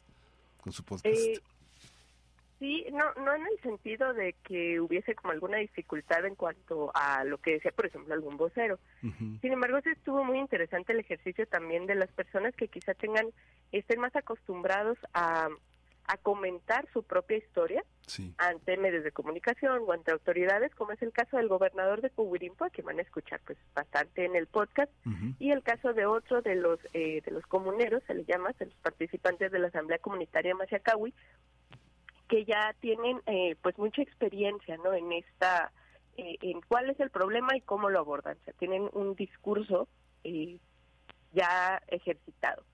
Sin embargo, pues era muy interesante desde, desde nuestra manera de, de, tratar de abordar el tema para darle una profundidad al podcast, cuando le preguntábamos, por ejemplo, al gobernador sobre su familia, cómo llegó él a donde está. Y ahí esa manera de interactuar, obviamente la intención no es poner incómodo a nadie para nada, sino simplemente hacer otro tipo de preguntas también para lograr una, una cercanía, una calidez eh, pues sí, una para darle calidez a la información que estamos presentando. En cambio, con otras voces que quizá no son tan, eh, pues no acostumbran tanto a hablar dentro de sus mismos procesos organizativos, pues también es muy distinta la escucha y cómo se aproximan. ¿no? En el podcast van a escuchar a una de las víctimas de uno de los procesos más fuertes que tuvieron eh, en la comunidad de Maciacahui, que es eh, una acusación, ¿no? una acusación injusta, un crimen impuesto, que los lleva a la cárcel. Entonces, nosotros platicamos con una de las víctimas, que es una persona pues mucho más eh, sencilla en términos de, de, cómo de cómo hablar, de cómo plantear un discurso, de cómo, de cómo platicar tu propia historia. Entonces también periodismo de lo posible eh, se trata de esto, ¿no? De escuchar las voces que nosotros podemos eh, identificar o podemos sentir, ¿no? ¿no? solamente el discurso que, que pues se tiene que salir en los reflectores y que se plasma en los comunicados, no, periodismo en lo posible busca la historia desde los territorios, ¿no? Cómo, cómo viven su lucha. Este, Rodrigo Aguilar preparó una, una, una, selección muy breve de, de, de, alrededor de cuatro minutos sobre lo que está en el contenido del programa. Vamos a escucharlo y nos despedimos cuando termine la, cuando termine la, este, la, eh, que, que, corra el audio, nos despedimos y nos cuentas un poquito qué es lo que escuchamos. ¿no? Muy bien. Gracias, Lilian. Periodismo de lo posible. Historias desde los territorios. Relatos sobre organización comunitaria y victorias contra el despojo. Hoy, Sonora, la alianza ancestral que une pueblos.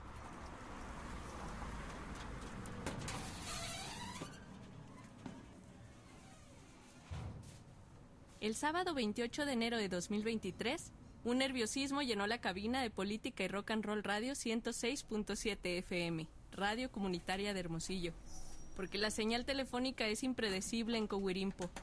No era la primera vez que teníamos dificultades de conexión.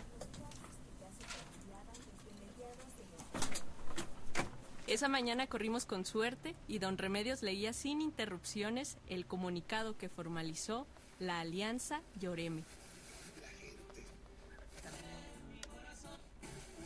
Asambleas para la defensa del territorio y el fortalecimiento del idioma Yoremnoki y la cultura de los pueblos lloremes. A los pueblos del mundo. A los pueblos originarios en lucha. A los pueblos y naciones indígenas de México, a los tres niveles de gobierno de México. Escuchamos a Remedios Severo Aguilar Osuna, gobernador tradicional de Cohuirimpo, pueblo originario Lloreme Mayo, ubicado en el municipio de Navojoa, Sonora. Los pueblos Lloreme que firmamos este documento declaramos que nuestra existencia ancestral está en grave riesgo debido al rotundo fracaso de la política indigenista implementada por el gobierno mexicano en contubernio con estados y municipios. Esta es la historia de cómo se llegó a esa alianza entre dos pueblos, uno al norte y el otro al sur de Navojoa.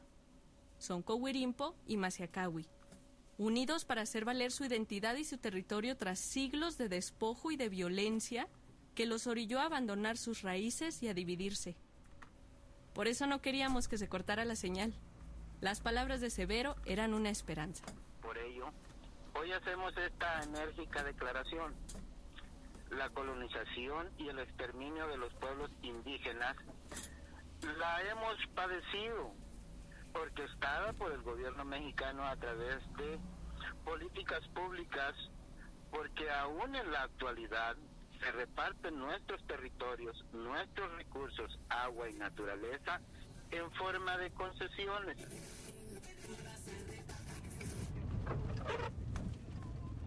Para entender cómo se llegó a la Alianza Lloreme, el equipo periodístico del programa La Boca Nostra viajamos desde Hermosillo hasta la Nación Lloreme. Fueron cuatro horas de carretera hacia el sur del estado, en algunos tramos bordeando el Golfo de California.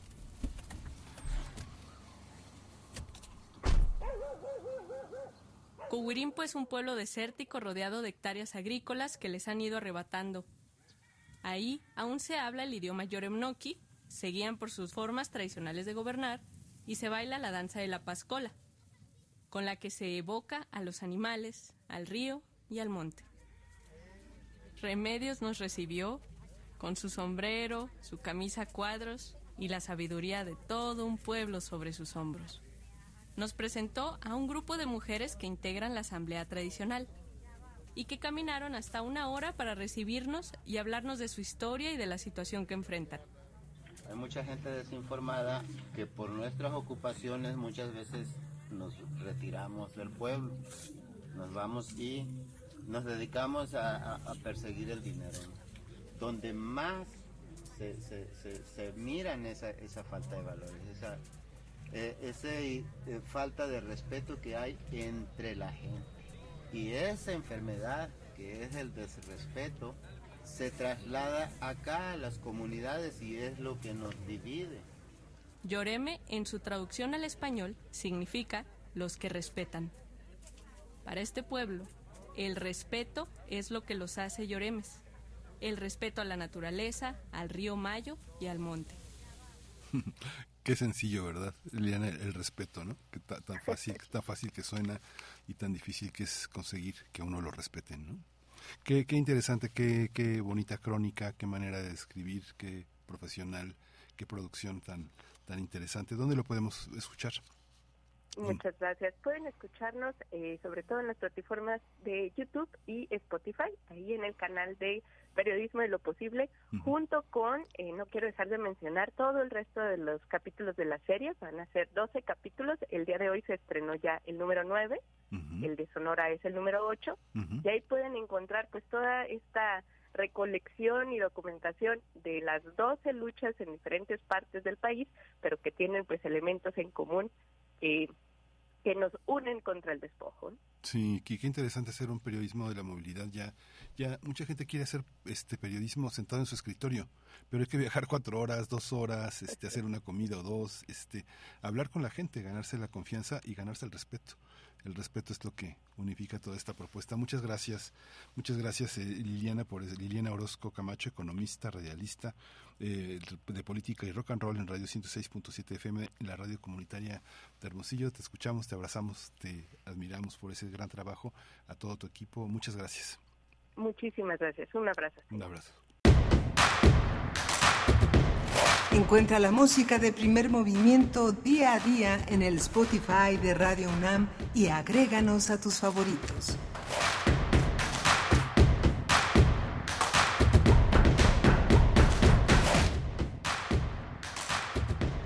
Queremos escucharte. Llámanos al 55 36 43 39 y al 55 36 89 89. Primer movimiento. Hacemos comunidad. Es hora de Poesía Necesaria. Hoy eh, la, la poesía necesaria está dedicada al Sadiq al-Radi, es un, es un gran poeta eh, de origen sudanés. Él es, él es un colega, es un periodista cultural que trabaja desde hace mucho tiempo en, en una revista en un periódico de izquierda que se llama El Sudani y bueno se ha, trabajado como, como reportero eh, como reportero también como crítico también como editor. Él empezó trabajando en Alzawa que es una revista muy muy popular en Sudán muy muy este muy importante en el mundo en el mundo árabe en el mundo europeo y eh, él es un poeta nacido en los 60, nació en el 69 y bueno, sigue sigue este dando creciendo y haciendo cada vez más un trabajo muy interesante. Eh, como comentábamos con la doctora Hilda Varela, la poesía y la literatura, la música eh, sudanesa está muy vinculada a la música también etíope. Hay una hay un eje ahí Sudán Sudán Etiopía que es interesante y suena mucho una cantante, una vocalista que está acompañada de un grupo de músicos de las, de las dos fronteras, que es Fikir eh, Yitagesu. Eh, la canción es Malina y forma parte de esto que se conoce en este horizonte africano como la New Ethiopian Sudanese Music. Así que vamos a escuchar Malina. Canción se llama el poema que, que abre estos dos poemas de eh, Al-Sadiq al-Radi. Dice, bajo el rostro, ante la tormenta de arena, arropado en su manto y con un sombrero que le impide desvanecerse, escuálido, contempla el horizonte recogiendo flores hasta que lo viste clavado en ese callejón sobre montañas de basura, anhela alzar el pico, desplegar sus alas y arrancar el vuelo. Sin respiro, el corazón te golpea como si ella ya estuviera en tu puerta, o como si todos los pájaros en el cielo del mediodía la esperaran alborotados en tu ventana. Tiempo de paciencia, bosque revuelto.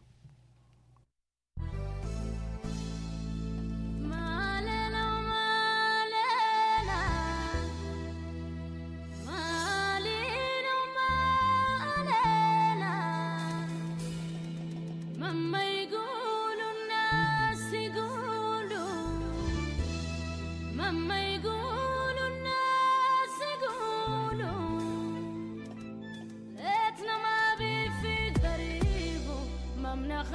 أزول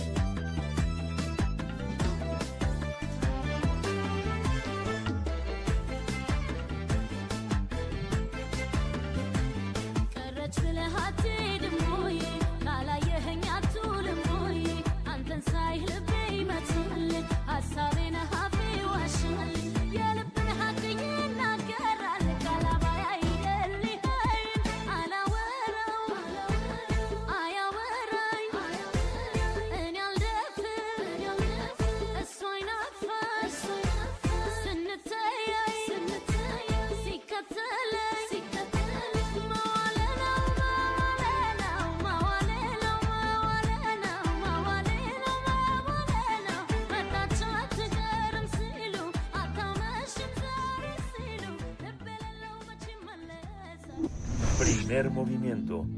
Hacemos comunidad con tus postales sonoras. Envíalas a primermovimientounam.gmail.com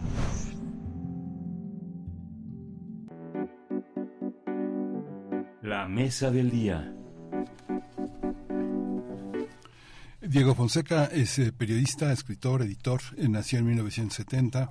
Comenzó su actividad periodística como reportero de radio en 1988. Luego incursionó en la producción de radio y televisión. Es especialista en economía y es columnista en The New York Times y ha escrito para El País y otros medios diarios españoles. Además, su trabajo periodístico se ha publicado en medios de América Latina, Europa y Estados Unidos. Además, es maestro de la Fundación Gabriel García Márquez para el Nuevo Periodismo Iberoamericano y es autor y editor de periodismo, novela y relato. Ahora el escritor presenta su libro titulado Esto es un ensayo, que pone en marcha un pensamiento que trastoca la fijeza de la mirada usual sobre temas que van desde lo más íntimo, como el cuerpo y sus funciones, pero también reflexiona sobre el desierto y el fin del mundo con humor, ironía y ternura. Sobre su obra, Eva Borondo dijo que los relatos de Fonseca son una obra de ingeniería artística y el material de construcción es la idea que cobra forma en la palabra y en la expresión tan a menudo disfrazada en metáforas. Vamos a conversar sobre Esto es un ensayo, publicado por Dharma Books. Nos acompaña Diego Fonseca, periodista, escritor, editor argentino. Buenos días, Diego Fonseca, bienvenido a Primer Movimiento, a Radio UNAM, ¿cómo estás? Hola, Berenice, gracias. ¿Qué tal? ¿Cómo están? Gracias por estar aquí. Muy bien, cuéntanos cómo reuniste estos ensayos y cómo el ensayo es un género que puede atravesar el periodismo, aunque no es tan común que tengamos eh, un libro de ensayos de un periodista. Por lo general son de crónicas o reportajes o entrevistas. Cuéntanos cómo está armado. Esto es un ensayo. Es cierto, no es usual que, que eh, los periodistas nos dediquemos al ensayo, pero llevo bastante tiempo trabajando en la idea de, de, de la hibridación de géneros, habiendo participado del proceso de la crónica latinoamericana, que, como diría Villoro, con, con eh, dominando ese ornitorrinco, digamos que uno puede plantearse el sincretismo más allá del periodismo así. Para mí el proceso del periodismo del ensayo es casi natural. ¿Cómo lo armé? Son eh, ensayos que he trabajado a lo largo de 10 años, de los últimos 10 años, eh, que se han ido publicando, la mayor parte de ellos en, en medios eh, latinoamericanos y en algunos casos eh, europeos, eh, y que en ese abanico de 10 años eh, traté de seleccionar algunos que permitieran construir una mirada sobre la vida en desde lo más, como bien señalaba Berenice, si se quiere superficial, aunque no lo sea, como puede ser el codo eh, o el dedo en el cuerpo, a discusiones más profundas como eh, los afectos y, y hasta inclusive nuestra mirada esotérica sobre el dinero. Sí, sí, Diego, ¿tú descu qué descubriste de ti eh, por, eh, en una mirada de 10 años, al reunir 10 años eh, en estas reunir estas piezas a lo largo de 10 años, con, pues ya eh, tenerlas en un, en un libro, en este libro publicado por Dharma Books, ¿qué, qué, se, qué se recupera de una mirada echada hacia 10 años atrás? Bueno, lo primero es que me he puesto viejo y, que es inevitable. eh, que, que lo, lo que me pasa, mire, les debe pasar, creo que le pasa, nos pasa a todos, ¿no? Eh, cuando te aproximas a un tema, eh, un texto que escribí hace 10 años, lo miro y digo, bueno, ya no soy esa persona y la lectura que tenía de aquel entonces puede haber variado poco, mucho, da igual, eh, pero indefectiblemente eh, eh, tu, aproximación a, ti mismo eh, o al que fuiste en determinado momento te provoca cierto asombro. Yo siempre me río diciendo que yo no tengo temor a la, a la palabra, a la hoja en blanco, sino a la hoja escrita.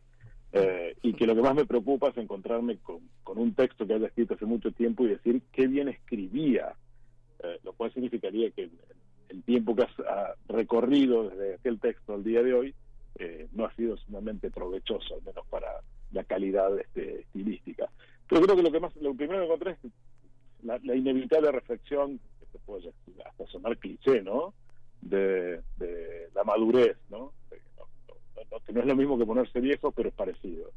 Eh, en el que eh, uno, uno adquiere esa especie de sedimentación necesaria para poder mirar las cosas, el limo del agua que es uno, de ese agua revuelta que es uno, se va sentando eh, y te permite con perspectiva eh, analizar las cosas de una manera que lo hubiera hecho 10 años atrás.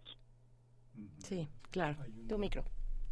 Hay una visión también del periodista en, en, en, en Argentina que tenemos nosotros desde, eh, desde los grandes periodistas que llegaron a México y que formaron una, una, una gran cantidad de periodistas. Yo pienso, en, por ejemplo, en Bonazo, por ejemplo, ¿no? Una serie de editores, de periodistas que han estado, han estado entre nosotros, los grandes también chilenos que han estado no solo en México, sino en distintos escenarios, en, en, en Francia, en Inglaterra, en, en Alemania, haciendo cosas muy, muy importantes. Pero ahora aparece aparece un, un, un, Diego Fonseca, un hombre que nace en los años 70, que prácticamente este, tiene una, una nueva relación con el periodismo, te posicionas para analizar, por ejemplo, la debacle del PRI o para analizar eh, el populismo de López Obrador desde el New York Times, un periódico muy cuestionado uh -huh. en México desde las mañaneras. ¿Cómo, cómo es esta, esta cuestión también que permite que haya un, también un nuevo periodismo de argentinos eh, relativamente jóvenes, tú ya tienes 50 años, eh, que están en Latinoamérica, que están en Europa, haciendo un periodismo sobre los países en los que están un poco de testigos, un poco también de satélites, porque muchos periodistas no terminan de echar raíces en los países que están, aunque tengan 20 años viviendo en, en, en París o en Berlín o en Nueva York. Como cuéntanos un poco de esa experiencia, de esa visión de un poco de trotamundos, ¿no? Te agradezco considerar que los 50 son jóvenes, yo también lo creo, pero bueno, el cuerpo no dice lo mismo. eh, mira, eh, yo no sé si es el destino sudamericano borgiano que uno se termina por encontrar con aquello que está buscando sin quererlo, eh, pero también no hay nada más argentino que estar fuera de la Argentina.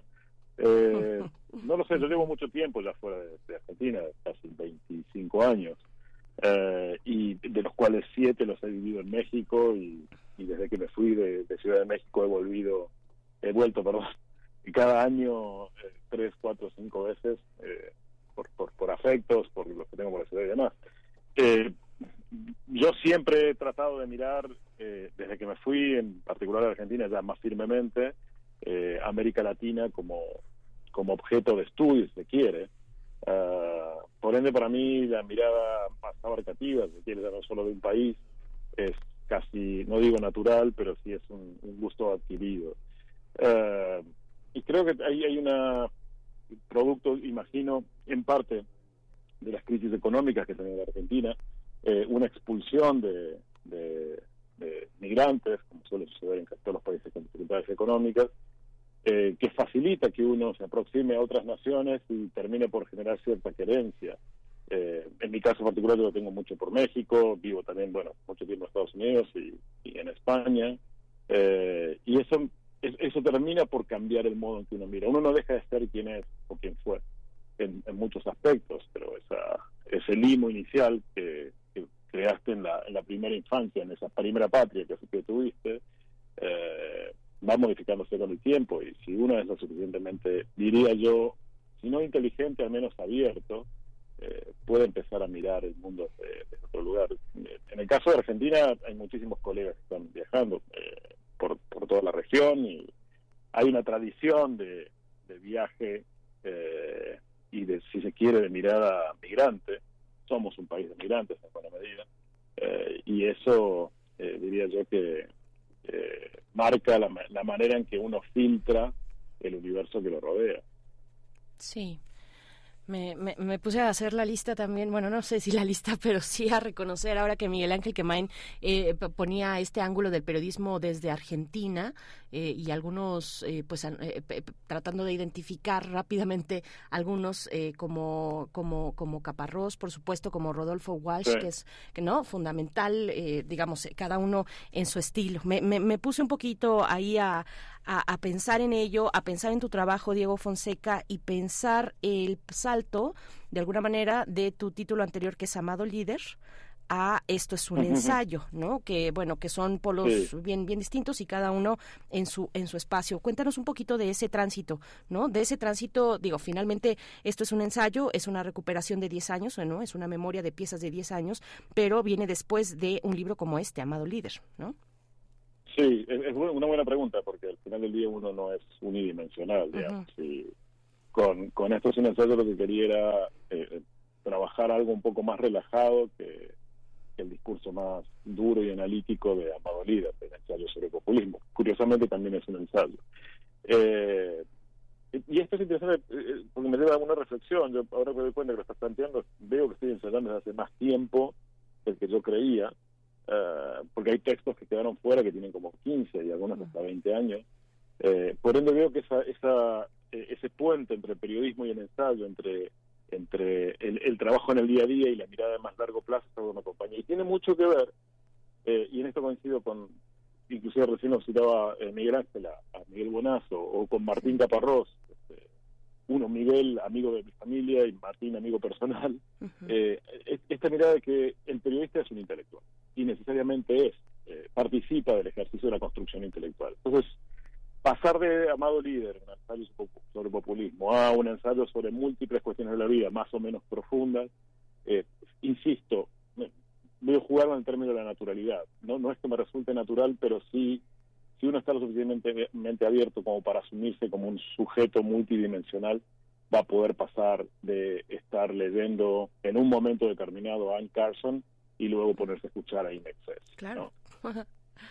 claro, sí, sí, por supuesto. Hay también este, esta, esta, esta idea también que, bueno, yo pienso que finalmente te sitúas en un mundo anglosajón. Las historias de este libro están, están traducidas, se han publicado en inglés en, un- en, un- en una primera vez y inevitablemente mucha gente le chocan las comparaciones, pero pienso en el, en el trabajo periodístico que en, en Inglaterra se hizo en The New Statesman, donde estaban este, gente como Julian Barnes, eh, Ian Buruma, eh, Martin Amis, eh, colaborando Christopher Hitchens, gente, gente que gente que iba a los lugares a ver de qué se trataban las cosas y conversaba con gentes sobre lo que, lo, de, lo, de lo que hablaba. No sé, uno piensa, por ejemplo, en un registro que hace Martin Amis sobre Saul Bellow, este, eh, diciendo que la relación con Saul Bellow empezó en sus rodillas, por ejemplo, ¿no? Hay una, hay una parte, hay una parte o, o este libro sobre Koba de Martin Amis sobre el estalinismo, ¿no? ¿Cómo, cómo, se, cómo se construye también? ¿Es, es, es cercano a nosotros, Diego, a los mexicanos, a Latinoamérica, esa manera de ensayar el periodismo que los ciudadanos anglosajones, eh, sea de, de, Inglaterra o sean de Estados Unidos, lo, lo, lo, lo, protegen, lo siguen, lo leen, lo discuten, mandan cartas a la redacción, intervienen en la radio. Aquí no, aquí hay una, hay, aquí hay una soledad del periodista, una, una enorme desolación de que preguntas quién escribió eso y nadie sabe el nombre de nadie. Es algo, por ejemplo, nosotros Mira. tenemos Alma Guillermo Prieto, que también uh -huh. es un poco también de tu, de tu estirpe, ¿no? Digamos que como periodistas, ¿no? ¿Cómo, cómo observas sí, eso es, en Latinoamérica? Es, es, bueno, otra vez, es una muy buena pregunta porque no, no voy a tener una respuesta inteligente para ello, con toda seguridad.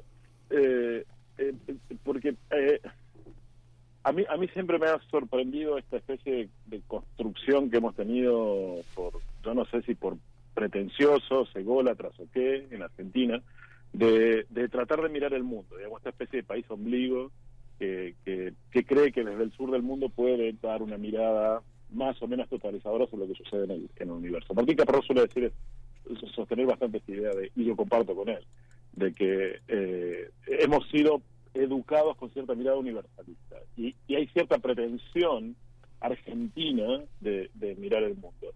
Eh, y yo noto ese flujo, eh, porque ha, citado de los de, de todo lo que está en New Statement a casi todos mis favoritos, digamos. Eh, no, no ese flujo y esa formación y demás. Pero yo no, yo no sé si yo no sé si en México no existe eso o quizás eh, eh, por el mismo tamaño que tiene México, por la misma mirada, en alguna medida insular, todas la tenemos, ¿no? Pero está más enfocado hacia adentro. Pero recuerdo ahora Paz, eh, recuerdo ahora Fuentes, recuerdo además de a, a Morávitos, sin ir más lejos, uh -huh. este, y a otros autores que han reflexionado o están cerca de México. Eh, y sí creo que existe una, una, una producción ensayística eh, relativamente interesante. También supongo que tendrá que ver con, necesidades o gustos de la industria y del, la lectoría. Eh, pero a, a, mí me, a, mí, a mí, si hay un país que creo que tiene una conversación intensa sobre sí mismo, eh, entre los múltiples países, en estos momentos me parece que es, que es México. Y siempre ha habido, inclusive en los tiempos del, del priismo, eh, una fuerte producción intelectual y una fuerte reflexión, una enorme reflexión alrededor si se quiere, del ser y la nada en, México. Sí, sí. Diego Fonseca, pues hablemos, hablemos un poco más de lo que de, de, de, estas piezas que están en tu libro. Este, es, esto es un ensayo. Fíjate, bueno, entre paréntesis, ahora que mencionaste probablemente al azar o o tal vez no, tal vez hay por ahí eh, algo que, que decir al respecto, pero ahora que mencionaste a Ann Carson, eh, me, me, me sorprendió mucho porque fíjate, bueno, además de que yo siento que soy una, una cazadora de, de la figura de, de Ann Carson, o sea, muy, muy en lo privado, ¿no? Muy en lo privado, sin, sin decir más, eh, me, me gusta, me gusta mucho Ann Carson, pero cuando vi la portada de tu libro, cuando vi la portada, esto es un ensayo, de inmediato pensé asocié por el por el fondo blanco por las dos tintas blanco y negro asocié de inmediato con Ann Carson con, con, este con la editorial Vaso Roto. Sí Vaso Roto.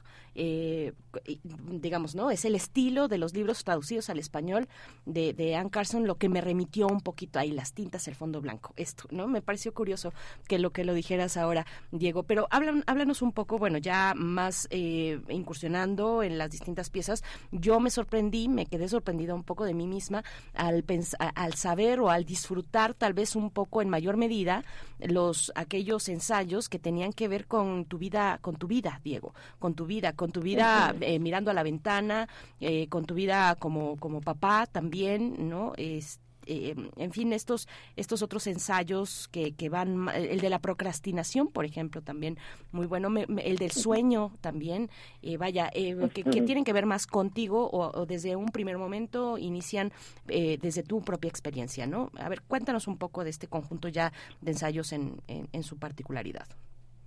Primero, déjame decirte lo de Carson, eh, la, la es coincidencia y casualidad que, que haya similitud. Sí, sí, Yo he sí, leído a Carson, me gusta muchísimo como poeta, este, pero es absoluta coincidencia que la, las portadas puedan este, conversar entre ellas. ¿eh? Sí, así lo entendí y también. no lo había pensado. Sí, fantástico. Eh, mira, yo, y ahí ya que hablamos de Carson me sirve el ejemplo, digamos. Yo creo que lo cotidiano debe informar e ilustrar una mirada más general o universal sobre las cosas. Y, y en ese punto, mi aproximación a mí mismo o a mi propia vida para iniciar los textos o tomarlos como punto de partida, eh, responde al mismo criterio. Pues, eh, no escribo sobre lo anecdótico y lo personal para que quede lo anecdótico y lo personal, eh, sino que creo que ese mínimo hecho que me sucede a mí, que sucede a gente cercana y demás, me permite eh, eh, pivotar, me permite, me, permite ilustrar una situación general o universal sobre la cual quiero conversar. Entonces, si hablo de eh, cómo eh, la relación con mi hijo en la cual y mi hija en la cual cantábamos y nos hablábamos, eh, en realidad estoy hablando acerca de eh, la construcción del lenguaje, de la realidad a partir del lenguaje, y cómo se, eh, en, el universo entre un padre y un hijo, entre una madre y un hijo y demás, eh, se termina, se, crean esta especie de lenguajes como se pueden crear, o se crean esos universos y mundos como se crean una relación de pareja también, ¿no? En el que se inventan modos de, de, de decirse y de, y de denominar las cosas que nos rodean. Entonces, esa mirada sobre lo, lo, circunstancial, esa mirada sobre lo cotidiano, para mí, insisto, eh, tiene que llevar sobre sí, eh, tiene que llevar sobre este, eh, esta mirada más, este, esta, esta idea un poco más profunda acerca de lo que quiero decir sobre el mundo. y, y, eso sucede con cada uno de los textos.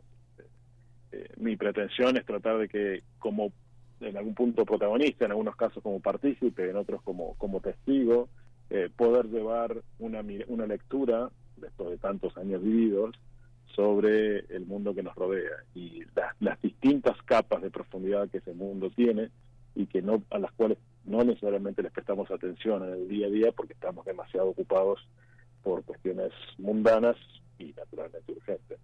¿no? Uh -huh. -huh. En tu libro en tu libro hay una hay una también una un, una, un hábito una vocación del lector también la presencia de la música, no solo de la novela, sino también de la poesía, de la sí. música, eh, un poco en esta, eh, que, que, es algo que siempre acompaña a, a, al viajero, ¿no? Que es, aunque los libros son pesados y ocupan un gran lugar en las maletas y no pueden andar uno con una biblioteca, a pesar de que hoy existen los e-readers, ¿no? Pero eh, hay, esta, hay esta necesidad. Tú en este momento...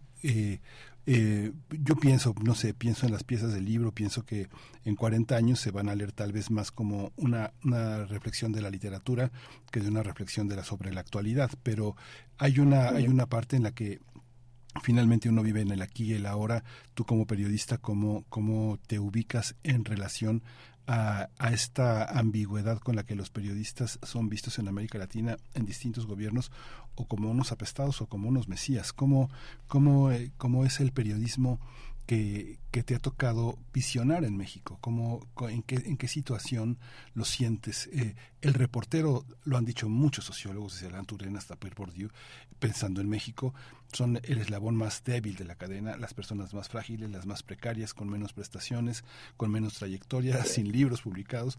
¿Cómo observas el periodismo que hacemos en México a la luz de los acontecimientos más recientes, eh, Latinos, el presidente en la conferencia mañanera, ¿no? Todo esto que se ha venido. Me tocó, yo, yo llegué a México en dos oportunidades. Primero en el 94 para cubrir la firma del Tratado de Libre Comercio y acabé viajando al sur porque se levantaron los zapatistas. Y después volví en el 2000 con la idea de quedarme dos años y me quedé siete. Eh, yo lo que vi allí fue, y lo que sigo viendo ahora, es un proceso de crecimiento permanente del periodismo mexicano. Cada vez más profesional, cada vez más, más eh, eh, intenso y con mayores capacidades para producir.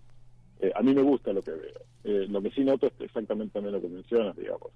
Mientras existen las posibilidades de que ciertos medios o periodistas tengan la posibilidad, tengan, tengan ciertas seguridades para poder operar, cuando miras hacia el interior del país, te encuentras con que una enorme cantidad de periodistas viven en el día a día, reporteros en general, eh, convirtiéndose casi en hombres este, o mujeres malabaristas que tienen que mantener su pequeño espacio en una radio, su pequeño periódico, y mientras tienen que tratar de reportear, eh, escribir y editar ellos mismos, tienen que tratar de venderlo, tienen que manejar las nóminas y demás.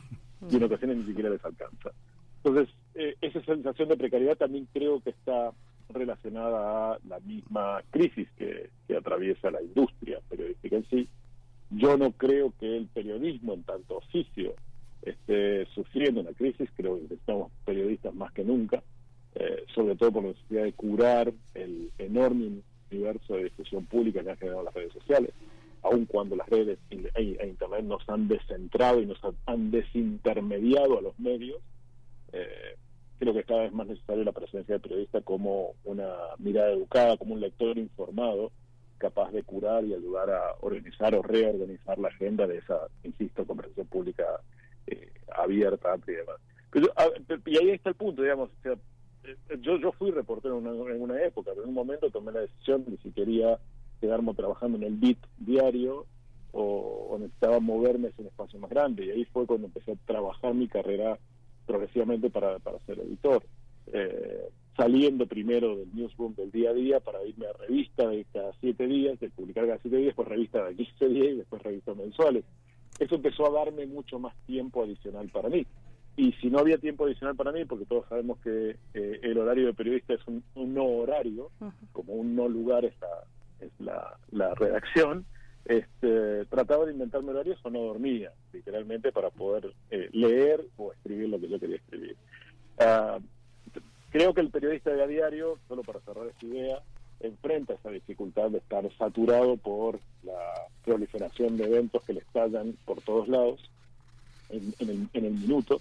Eh, y pero necesita también poner un freno porque no se puede vivir en este río Heráclito eh, permanente sin, sin tener profundidad de campo. Uno en algún momento tiene que dar hacia la orilla de ese río y lanzarse como un buzo de profundidad con mucho peso y mucha carga, pues una, buena carga de, de lectura personal del mundo, hacia el fondo y hacer un corte diacrónico y sincrónico que te permita mirar eh, el mundo con un poco más de tranquilidad, como si estuviera sentado en la orilla en lugar de estar siendo arrastrado por la por las este, corrientes del día a día. Ahí está el ensayo de eh, Ventana, ¿no? que te comentaba, me gustó Así mucho es. también.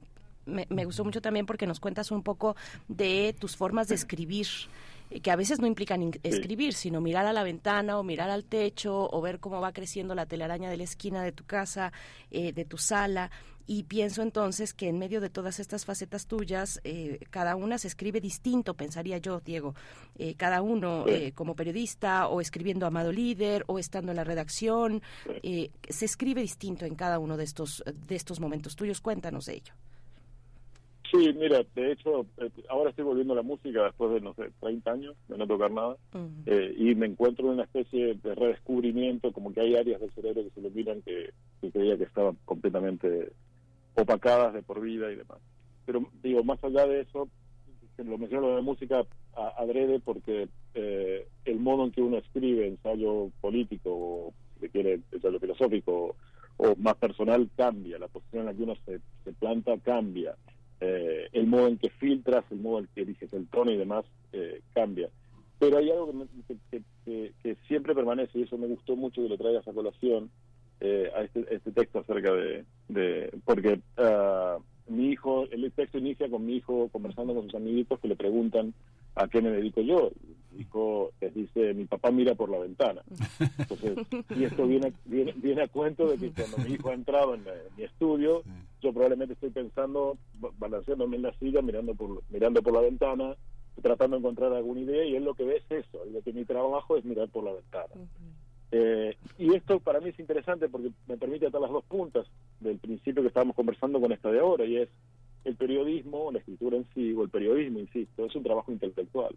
Eh, y antes que poner una palabra sobre el papel, antes mismo que ir a un reporteo, antes mismo, después mismo de, de- hablar con alguien, de ponerte a transcribir, de escribir algo, de editar y seleccionar, hay un, hay un proceso permanente de edición de todo. Y esto es, elijo el modo en que voy a encarar esta historia, elijo el modo en que eh, voy a escribir esta historia, elijo el modo en que este párrafo va a ir, elijo el modo en que este verbo se queda, este verbo se va.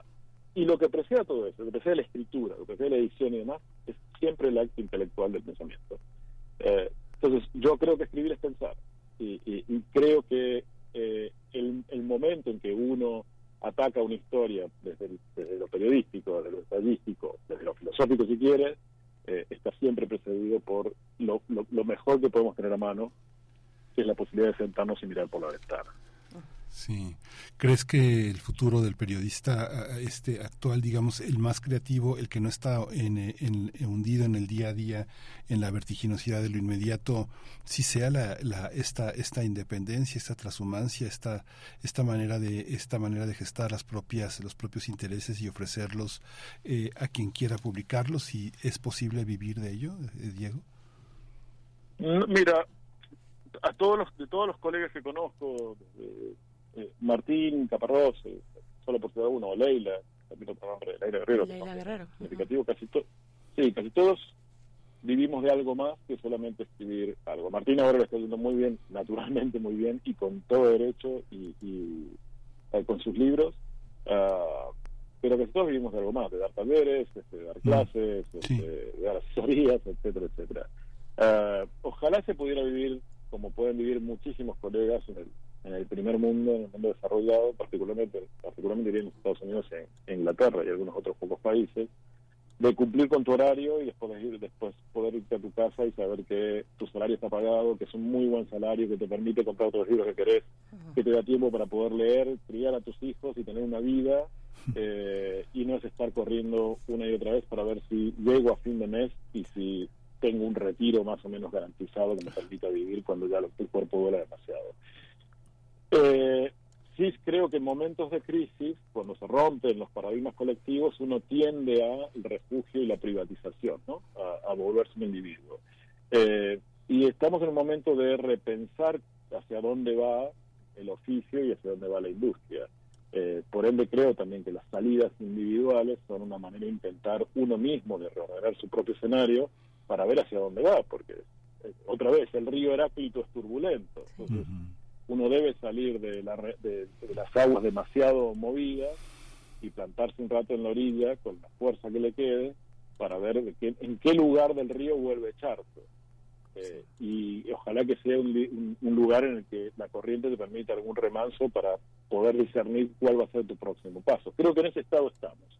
Eh, tratar de encontrar remansos a partir de los cuales damos el próximo paso eh, y ver hacia dónde llevamos la profesión y hacia dónde llevamos el oficio en, en general. No sé si respondí, pero creo que es la mejor respuesta que tengo. sí, no, por supuesto, Diego. eh, yo creo que sí, que, que, que hay una interpelación, además de las palabras de esos Sí. escenarios que planteas.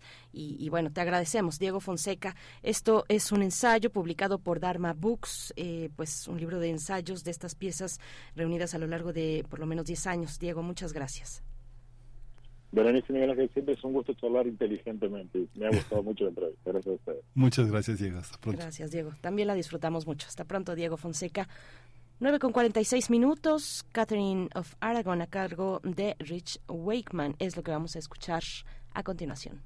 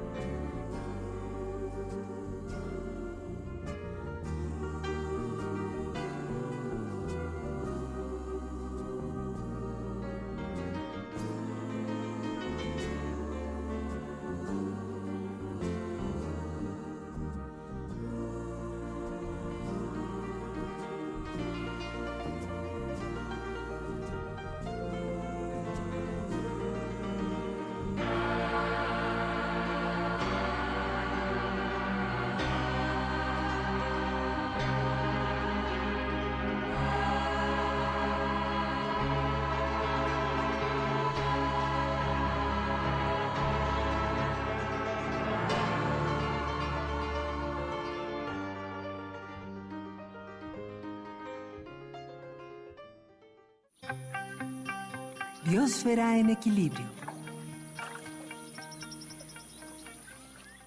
Y está en la línea Clementina Equigua, bióloga, eh, doctora en ciencias eh, por la Facultad de Ciencias de la UNAM, divulgadora, autora, este, editora de la revista Oikos, estimada Clementina Equigua.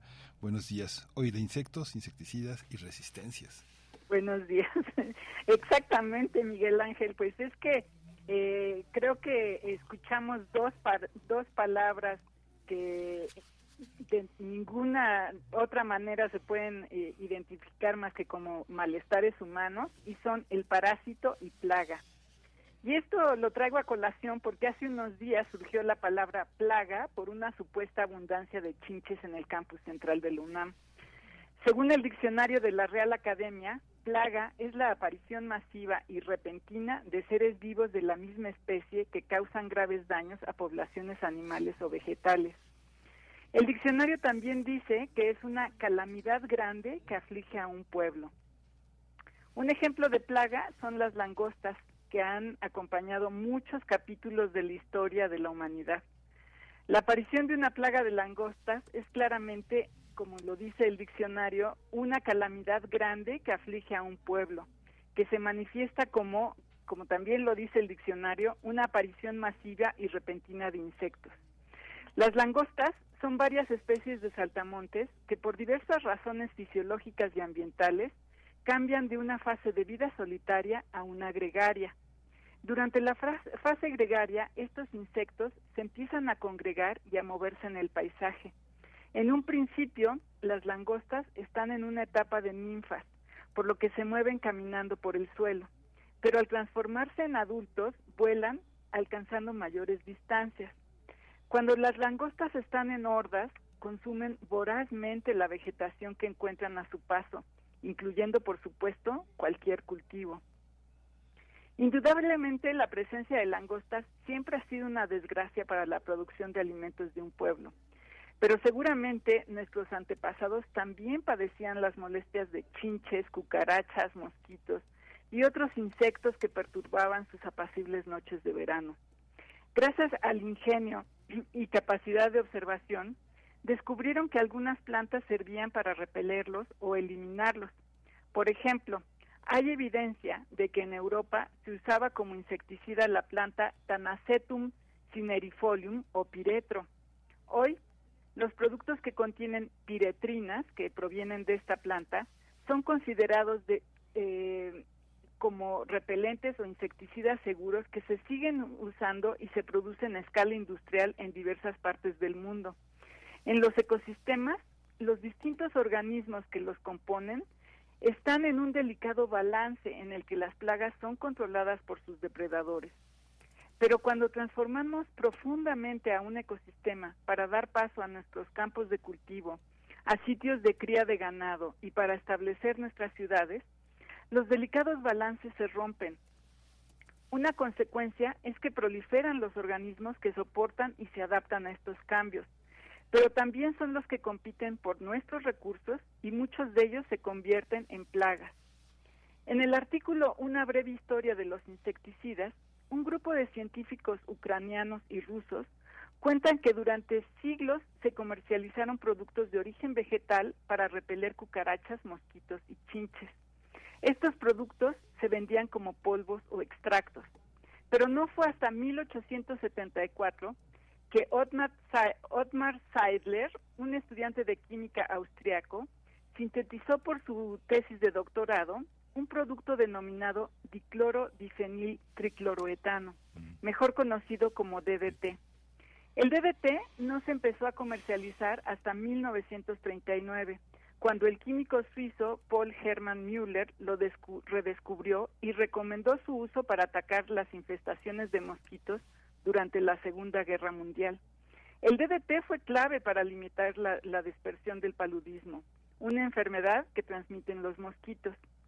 Por este redescubrimiento, Müller recibió el Premio Nobel de Química en 1948. Al DDT le siguió la producción de muchísimos compuestos más, organofosforados, carbamatos, piretroides, neocotinoides y otros más de nombres impronunciables.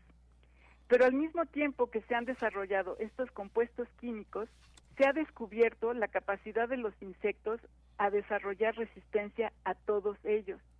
Esto no es novedad. Por millones de años, las plantas y sus insectos depredadores han mantenido una especie de competencia armamentista en la que las plantas desarrollan capacidades para defenderse de los insectos y los insectos a superarlas. Este fenómeno se denomina en biología coevolución. En el libro Sustaining the Earth, Tyler Miller y Scott Pullman dicen que por el desarrollo de resistencias, los pesticidas actuales llegan a ser de 10 a 100 veces más tóxicos que los originales de principios del siglo pasado.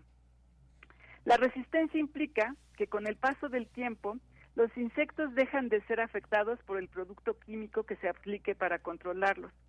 El proceso de adquirir resistencia es muy fácil. Los insecticidas, al igual que cualquier otro plaguicida o los antibióticos, no eliminan por completo a los individuos para los que se aplicó el producto químico. Los pocos sobrevivientes se reproducen y en sucesivas generaciones, que en insectos pueden ser entre 5 y 10 años, irá aumentando el número de individuos resistentes a los productos químicos que se les aplicaron para controlarlos. Es por eso que ahora los fabricantes de pesticidas recomiendan la aplicación de distintos productos a una misma parcela, porque consideran disminuye el desarrollo de resistencia. Desde la perspectiva química, el panorama no es alentador, ya que la producción de insecticidas es lenta por las dificultades que implica la síntesis de los productos, las barreras de garantía de seguridad para el humano, hay que también pasarlas, y las burocracias que tienen que superar para recibir los permisos de comercialización. La realidad es que la aplicación de insecticidas de manera indiscriminada y yo diría a veces irresponsable no acaba por controlar a los insectos que son nocivos y además afecta a otras especies, incluidas las que son benéficas. Por ejemplo, en su momento se documentó que el DDT, además de dañar a las plagas, también perjudicaba a aves, reptiles y mamíferos. Por eso se prohibió su uso en muchos países. Y luego se descubrió que las plagas eran resistentes al DDT. Este problema fue el que inspiró a Rachel Carson a escribir La Primavera Silenciosa, una obra que es considerada la detonante del movimiento ambientalista en los Estados Unidos. Más recientemente, en un estudio publicado en el Journal of Applied Ecology en 2014, un grupo de entomólogos estadounidenses documentó que los neocotinoides que se aplican para eliminar a las babosas no lo hacen, pero sí afectan a más del 60% de los escarabajos que se alimentan de ellas. Por esta reacción en cadena, la Unión Europea prohibió el uso de neocotinoides en sus países miembros. El argumento, escribe Eric Stockrat para Science News en febrero de 2018, es que estos pesticidas afectan a las abejas domésticas y silvestres porque el producto, que es aplicado a las semillas para protegerlas de plagas, se extiende en la planta recién germinada y sigue estando presente hasta que florece y producen néctar y polen. Las abejas que consumen y transportan este néctar y polen se desorientan y pierden la capacidad de forrajear. Tiempo después, también se restringió el uso de estos insecticidas en Estados Unidos y Canadá. En México, a pesar de ser país productor de miel, esto no ha sucedido, como lo dice Laura Sepúlveda Velázquez en una nota que escribe para la Gaceta de la Universidad de Guadalajara en octubre de 2022. Por los problemas de resistencia y los daños colaterales a la fauna no nociva, es preocupante que la semana pasada, en un boletín del 5 de octubre, La UNAM informa que fumigaría todas las instalaciones universitarias como medida preventiva ante la aparente infestación por chinches en el campus. Esto se debe a que hay cierta fobia generalizada a estos animales. Eh, y esto lo cuenta en un estudio eh, unos eh, entomólogos estadounidenses, en un estudio que se llama Bed Bugs and Hotels, eh, Chinches y Hoteles, publicado en 2017 en la revista American Entomologist. Más del 50% de las personas no puede reconocer una chinche. Aún así, la idea de que haya una en el cuarto puede provocar que un cliente abandone un hotel e incluso que cambie de cadena de hoteles. Sin embargo, mucho del control de esta plaga depende de inspecciones cotidianas más que de aplicar pesticidas de manera preventiva. Así que mi recomendación, antes de dejarse llevar por una alarma de este tipo, es mantener la calma y primero revisar los espacios que pueden ser refugios de chinches. Si encuentran insectos que parecen chinches, pero no están seguros, es mejor ponerlos en un frasco con alcohol, tomarle una foto para subirla a la plataforma naturalista o llevarlos al Instituto de Biología o a nuestro instituto, el de, Eco- de Ecología, para determinar la especie. La resistencia a los pesticidas es un problema ambiental que debemos evitar. Y pues para complementar un poco esta historia con insectos y maneras de controlarlas, les recomiendo que se asomen al podcast de nuestro programa Habitare para que escuchen la conversación que tuvimos con Mónica Izquierdo, una estudiante de posgrado de ahí de nuestro instituto, en el que platicamos sobre mosquitos, otros insectos que están resurgiendo gracias a la resistencia a los insecticidas. Y los dejo con esta reflexión. Pues muchísimas gracias, Clementina Equigua. Mucha, mucha, mucha tarea, muchas imágenes, mucho sentido de lo que, que somos queda en tu comentario.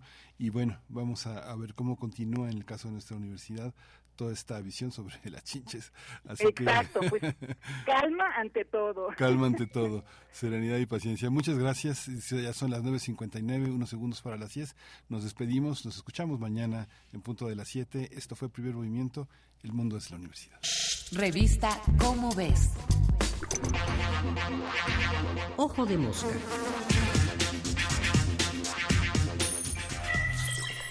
¿Inteligencia artificial? La Real Academia Española define la inteligencia como la capacidad de entender o comprender y de resolver problemas. Desde hace siglos, los ingenieros han buscado construir máquinas inteligentes que pueden realizar algunas de las funciones que atribuimos a la inteligencia humana. Y aunque ha habido algunos fraudes a lo largo de la historia, como aquel legendario turco mecánico que jugaba perfectamente el ajedrez, ciertamente se ha logrado construir aparatos que podrían merecer el adjetivo de inteligentes. Por supuesto, es cuestión de grados. Difícilmente llamaríamos inteligentes a una puerta automática o un aparato de aire acondicionado que mantiene la temperatura justo en el punto deseado, pero tampoco carece de mérito el poder realizar correctamente esas funciones. Tales aparatos tienen que ser capaces de detectar algunos cambios en su entorno y su estado propio, y tomar la decisión de realizar o no ciertas acciones de manera oportuna. ¿Entienden algo? Ciertamente no. ¿Resuelven un problema? Puede argumentarse que sí. En 1950, el matemático inglés Alan Turing, uno de los padres de la computación moderna, propuso la prueba que lleva su nombre. Una persona en una habitación dialoga indirectamente, por ejemplo mediante una pantalla, con otro ser humano y con la máquina a evaluar. Si el evaluador es incapaz de distinguir cuál de sus interlocutores es humano y cuál no, podría decirse que la máquina exhibe una inteligencia comparable a la humana. Ya en los años 60 había programas sencillos de computadora como ELIZA que podían dar a los usuarios la ilusión de dialogar con un terapeuta que los comprendía. Pero se trataba de meros simulacros, basados en frases y rutinas ingeniosamente preprogramadas. Hoy estamos ante algo distinto. Presenciamos una revolución de inteligencias artificiales muchísimo más complejas, capaces de aprender y procesar información y generar resultados que no solo nos sorprenden, sino que resultan tremendamente útiles en muchos campos. Y lo logran mediante procesos en múltiples niveles internos de complejidad, tal que incluso sus diseñadores distan de comprender precisamente cómo lo logran. Es claro que muchas de ellas podrían superar fácilmente la prueba de Turing, al menos en una primera instancia. ¿Se trata entonces realmente de inteligencia? La pregunta parece necia, sobre todo si recordamos que se trata de una cuestión de grados. Aunque las computadoras ya jueguen ajedrez o lleguen a escribir mejor que nosotros, habrá quien insista en despreciarlas, objetando que se trata, pese a todo, de inteligencias artificiales. Al respecto, el filósofo de la mente Daniel Dennett se pregunta si importa realmente que una inteligencia esté hecha de circuitos integrados o bien de neuronas. Para él, inteligencia es inteligencia. Quizá lo importante no es si estas nuevas tecnologías son realmente inteligentes o no, ni si son artificiales. Lo que importa es cómo las vamos a aprovechar de forma que sean benéficas para el género humano. Soy Martín Bonfil Olivera y nos vemos el mes que entra en la revista Cómo ves con otro Ojo de Mosca. Ojo de Mosca. Radio UNAM presentó Primer Movimiento. El mundo desde la universidad. Con Berenice Camacho y Miguel Ángel Gemain en la conducción. Rodrigo Aguilar y Violeta Berber, producción. Antonio Quijano y Patricia Zavala, noticias. Miriam Trejo, coordinación de invitados. Tamara Quirós, redes sociales. Arturo González, operación técnica. Locución, Tessa Uribe y Juan Staca. Quédate en sintonía con Radio UNAM. Experiencia sonora.